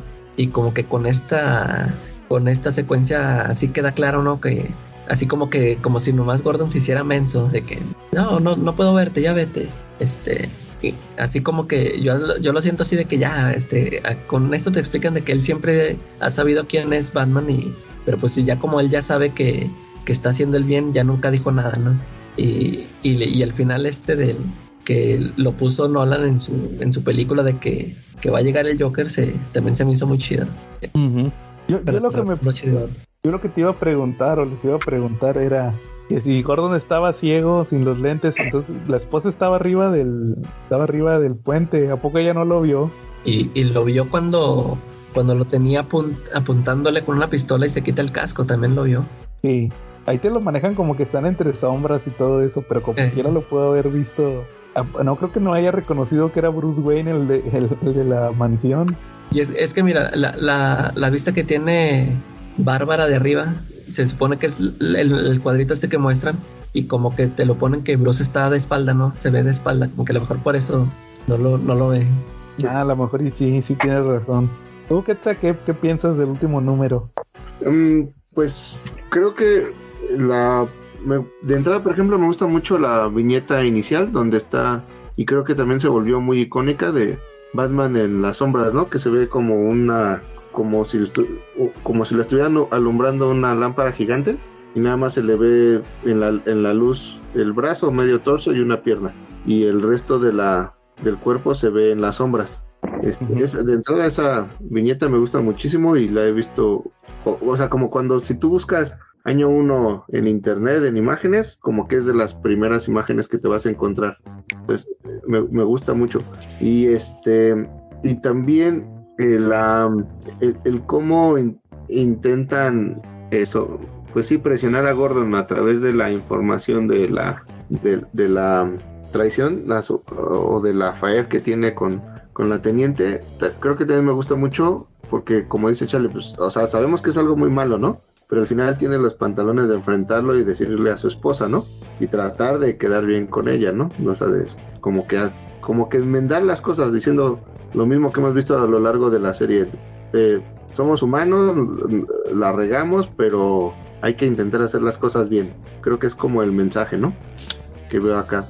Y este, y pues al final cuando Batman eh, rescata a su hijo, me gusta mucho porque al final es el inicio de una relación que va a durar para pues, durante muchos años, ¿no? Este que va a ser muy importante para Batman y para su desarrollo. Yo le rescato que sobre todo la, la escena donde donde está este con Carmen Falcone esta escena donde ya, lo está, ya los está vigilando, obviamente ya los vigilaba, pero que él empieza a pensar, oye, ¿qué, qué pudo haber sido? ¿Qué, qué, qué planean? ¿Cómo, cómo, ¿Para qué lo trajo? Ah? Porque no tiene todo, todo completo, todo, todo el esquema completo, por culpa de Catwoman. Si no, si se hubiera enterado, ¿sabes qué? Pues van a, van a venir y van a, van a secuestrar al hijo de Gordon. Y obviamente él lo trata de impedir, ¿va? Porque es otra vez. Yo creo que está muy al estilo de Batman, porque tocan un niño. Entonces como que se siente identificado con, lo que le pasó a él, ¿verdad? Con los papás. Por eso decide ayudar. Y pues al final ya ves como lo lo que decían de Gordon. Al final Gordon ve este acto como que, oh, ¿sabes qué? Pues no sé quién eres, pero pues salvaste a mi hijo, ¿verdad? Y, volvemos a la viñeta, al, perdón, volvemos a los números anteriores cuando está con la pistola, va, o sea que estaba ahí sentado en la cama y decía Batman es bueno, Batman es bueno, y ahora sí ya con esto como que fue lo que necesitaba. Y, y, sobre todo también el, epílogo, ¿va? De que cuando te dicen cómo terminó todo esto, pues sí, Flash, a, pesar de todo, ya agarramos a Flash, pasó todo, ya se va el comisionado, y pues ahí viene el, Joker, ¿verdad? ¿Cómo termina? Lo que decías, que, que termina igual que la película de bueno, hay una adaptación en la película de Batman Inicia, pero ahí sí muestran tal cual la carta que dice que Joker y todo. Entonces ya vemos que Gordon como que sí encuentra esperanza en la ciudad, va, o sea, como que termina de una forma completamente al, al, de cómo empezó, con Gordon diciendo que en esta ciudad no hay esperanza, que esta ciudad no tiene salvación, no se puede crear una familia, y como que empieza a haber una, pues un cambio, ¿verdad? Me, recuerda mucho también a la película de Batman Inicia, cuando, cuando va a ver Bruce, todavía no trae el traje, que se pone un pasamontañas, que va a ver a, Gordon, que le pone como un aparatito en la, en la nuca que, para que crea que es una pistola, que lo está apuntando con una pistola. Ah, sí. ¿Qué se necesita para derribar a Carmine Falcone? Y ya le dice, no, que un fiscal y que no sé qué. Y, y le dice, ¿va a hacerlo usted solo? Y le dice nomás Bruce, ahora somos dos. O sea, yo creo que ese es el, objetivo de la historia, pero obviamente aquí lo presentan de una forma diferente, que aquí empiezan separados y al final son dos contra toda la ciudad corrupta. Solamente que no se habían dado cuenta que eran dos, pensaban que eran uno. Y, pues yo pues es lo que le rescato. ¿Tú, Charlie, qué le rescatas a Batman año uno? Bueno, creo que... Otra vez se fue el Charlie. Bueno, ¿tú qué la que? Ya, conclusiones entonces. Te digo, es, este, yo sí la consideraría eh, la mejor por, por como ya la logró escribir este Frank Miller, como te digo, una, este, dándole un toque realista, este, evitando esos, esos personajes como decíamos ahorita, incluso ya ves que sale Catwoman, pero bien poquito igual, este, como que casi, casi, como dice Batman, ¿no? De que nomás le está estorbando y este, no, no, le da mucho juego a ese, a ese tipo de otros personajes, ¿no? Que todo, todo lo quiere manejar aquí en, en, en cosas acá más, más veraces. Y, y sí, este, pues dio este, ahí le dio pie para que Nolan se inspirara para hacer las películas igual, este, como que se basó en eso, ¿no? En, tratar de hacerlas realistas, contándolas así en, en ese tipo de historia. Exacto. ¿Tú, Quetzal, qué le rescatas al final a esta historia? como ya mencionamos anteriormente, me parece una de las obras mejores logradas. En este momento, de lo que me acuerdo, creo que es la que más me gusta de Batman. Y como ya lo he mencionado muchas veces, a mí me gusta mucho el Batman urbano. No me gusta el Batman que es capaz de pelear con dioses y, y salir al espacio y formar parte de, expediciones este, intergalácticas o mucho menos capaz de vencer un Darkseid o algo así.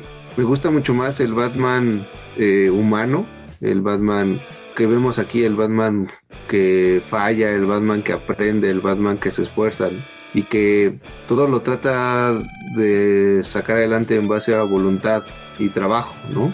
Es eso junto con lo que ya mencioné de la complejidad del personaje de Gordon, que de verdad se me hace uno de los personajes de apoyo más importantes que he visto en una serie. Creo que esas dos cosas son las que más me gustan. Pero también otra cosa bien interesante es que el dibujo de Masuchelli es probablemente perfecto para la historia.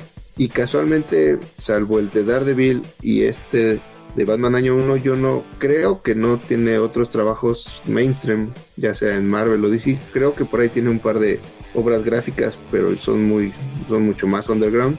Y ya no volvió a trabajar, que yo sepa, a lo mejor estoy equivocado, en ningún otro proyecto de las grandes editoriales. Cuando yo supondría que después de haber hecho estas dos obras, pues le pudieron haber eh, llovido ofertas de trabajo, ¿no? Este, creo que hubiera eh, las circunstancias, no sé por qué dejó de hacerlo, pero incluso, si no mal recuerdo, incluso logró ganar Jarvis y, Eisner por, por estas dos obras. Y es una, un caso atípico que nada más tenga esas dos. a, lo mejor ya no encontró, a lo mejor sí le ofrecieron varios trabajos, pero como que no les gustó, no le gustó el guion, ¿no? A lo mejor no se les hizo a la altura. Claro. Muy probablemente, creo que por ahí sí leí alguna información, pero no sé qué tan veraz sea, que justo dejó de hacerlo pensando en que no iba a poder trabajar en una obra que superara lo que ya había hecho. Porque incluso, fíjate, así como dije de, de, Frank Miller, que aquí este hizo su, sus guiones más sintetizados, también no sé si se fijan que eh, cuando empieza Mazukeli en Born Again, los primeros números está diferente el dibujo a cómo termina. Este, como que al principio están más detallados. Yo le veo más, más detalle al, al dibujo en los primeros capítulos y ya en los últimos números ya está más parecido a este el de al de Year One.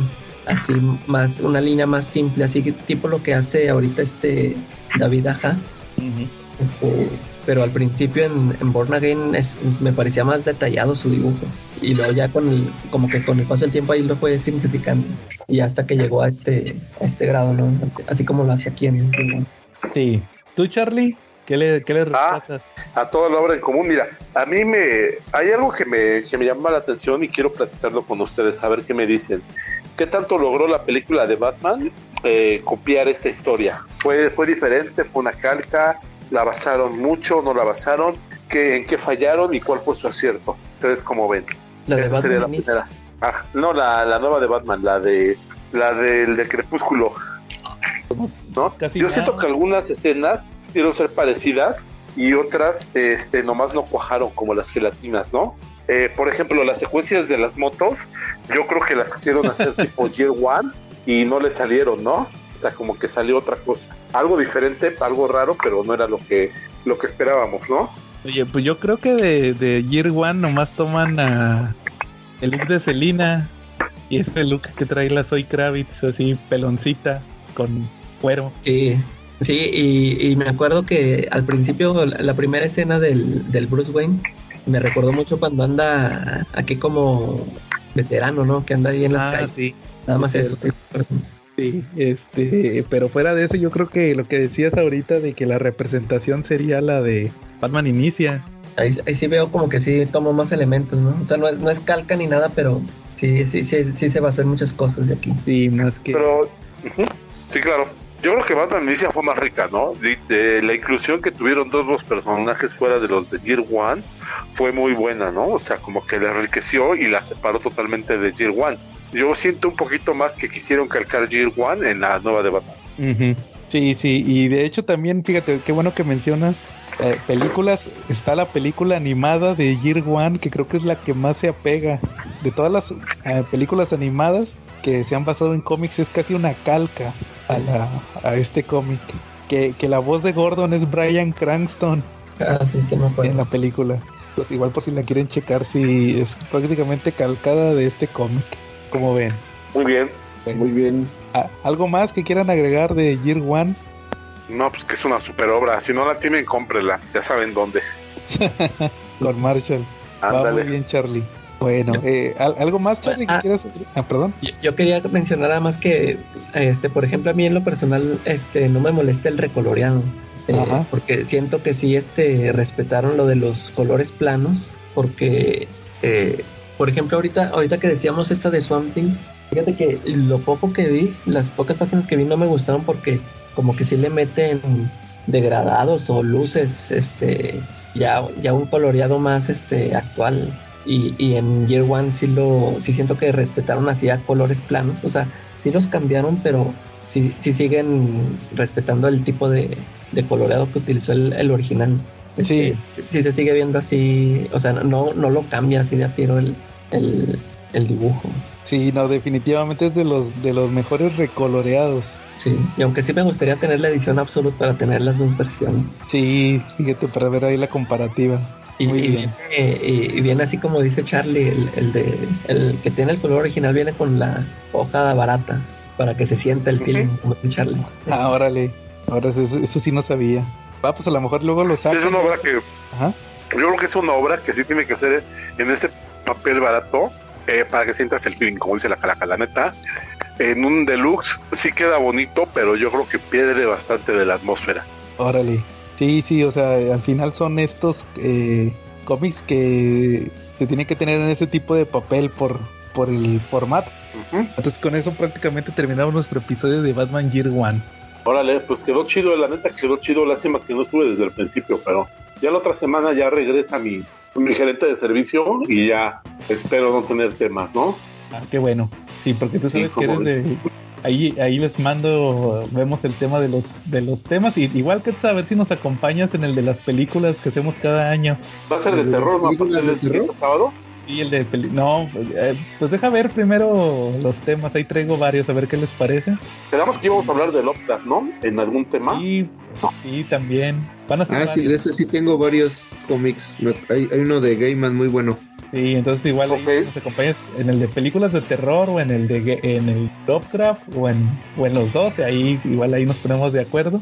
Igual para que nos, nos recuerdes tu página. Sí, para que nos puedan seguir y encontrar ahí algunas reseñas en, eh, en la página de Facebook de cómics, libros, cosas, geeks y más, donde les voy a tener un par de reseñas esta semana. Hay una en particular donde, que justo cuando estaba viendo lo de el- la celebración de Batman, de, del Batman Day, este, subí unas fotos donde de unos crossovers de Batman con Dread que la calaca justo me hacía un- una observación. Yo, alguien me preguntaba que si uno de los crossovers de, porque son cuatro crossovers que hace Dread con Batman que están muy buenos. Voy a reseñar los cuatro porque son, aparte son de alguna manera eh, secuenciales. Este y hay uno en particular donde este el número uno está dibujado por Glenn Fabry y este y alguien me preguntaba en la página que si todos los interiores son de Glenn Fabry, yo le decía que no, pero porque estaba pensando que el número 2 habían cambiado de, de dibujante y este que era Jim Murray, el segundo, y este, pero el primero sí estaba completamente dibujado por Glenn Fabry. Entonces, este, pensando en eso, me aventé todos los cómics, la- los, los cuatro crossovers, y este, y yo creo que esta semana les voy a reseñar, que ahí van a encontrar la reseña. Órale, chido. Órale, para checarlos igual. Ah, muy bien. Pues muchas gracias por la invitación a todos. Ah, ya sabes. que Eres, eres el, acuérdate que eres el tercer, acuérdate que eres el tercer conductor y Charlie es el invitado. Ajá, sí es cierto. ¿Para qué llega tarde? Charlie ya perdió, es como el que fue a la villa, perdió su silla. Perdió su silla, Pues exacto. ¿verdad? Ya me tocaba. Nada, nada. Bueno, muy bien. Entonces, si no hay nada más, estuvimos Joe Flash. La- ¿Qué dije? La calaca Ah, sí. ¿Cómo, Charlie? Este, seguía yo, seguía yo, ya perdí estar, para eso perdí mi lugar, ¿no? Charlie de Batman. ¿Y qué, qué calaca, la calaca Merkel? Merkel. Y nos vemos la próxima semana.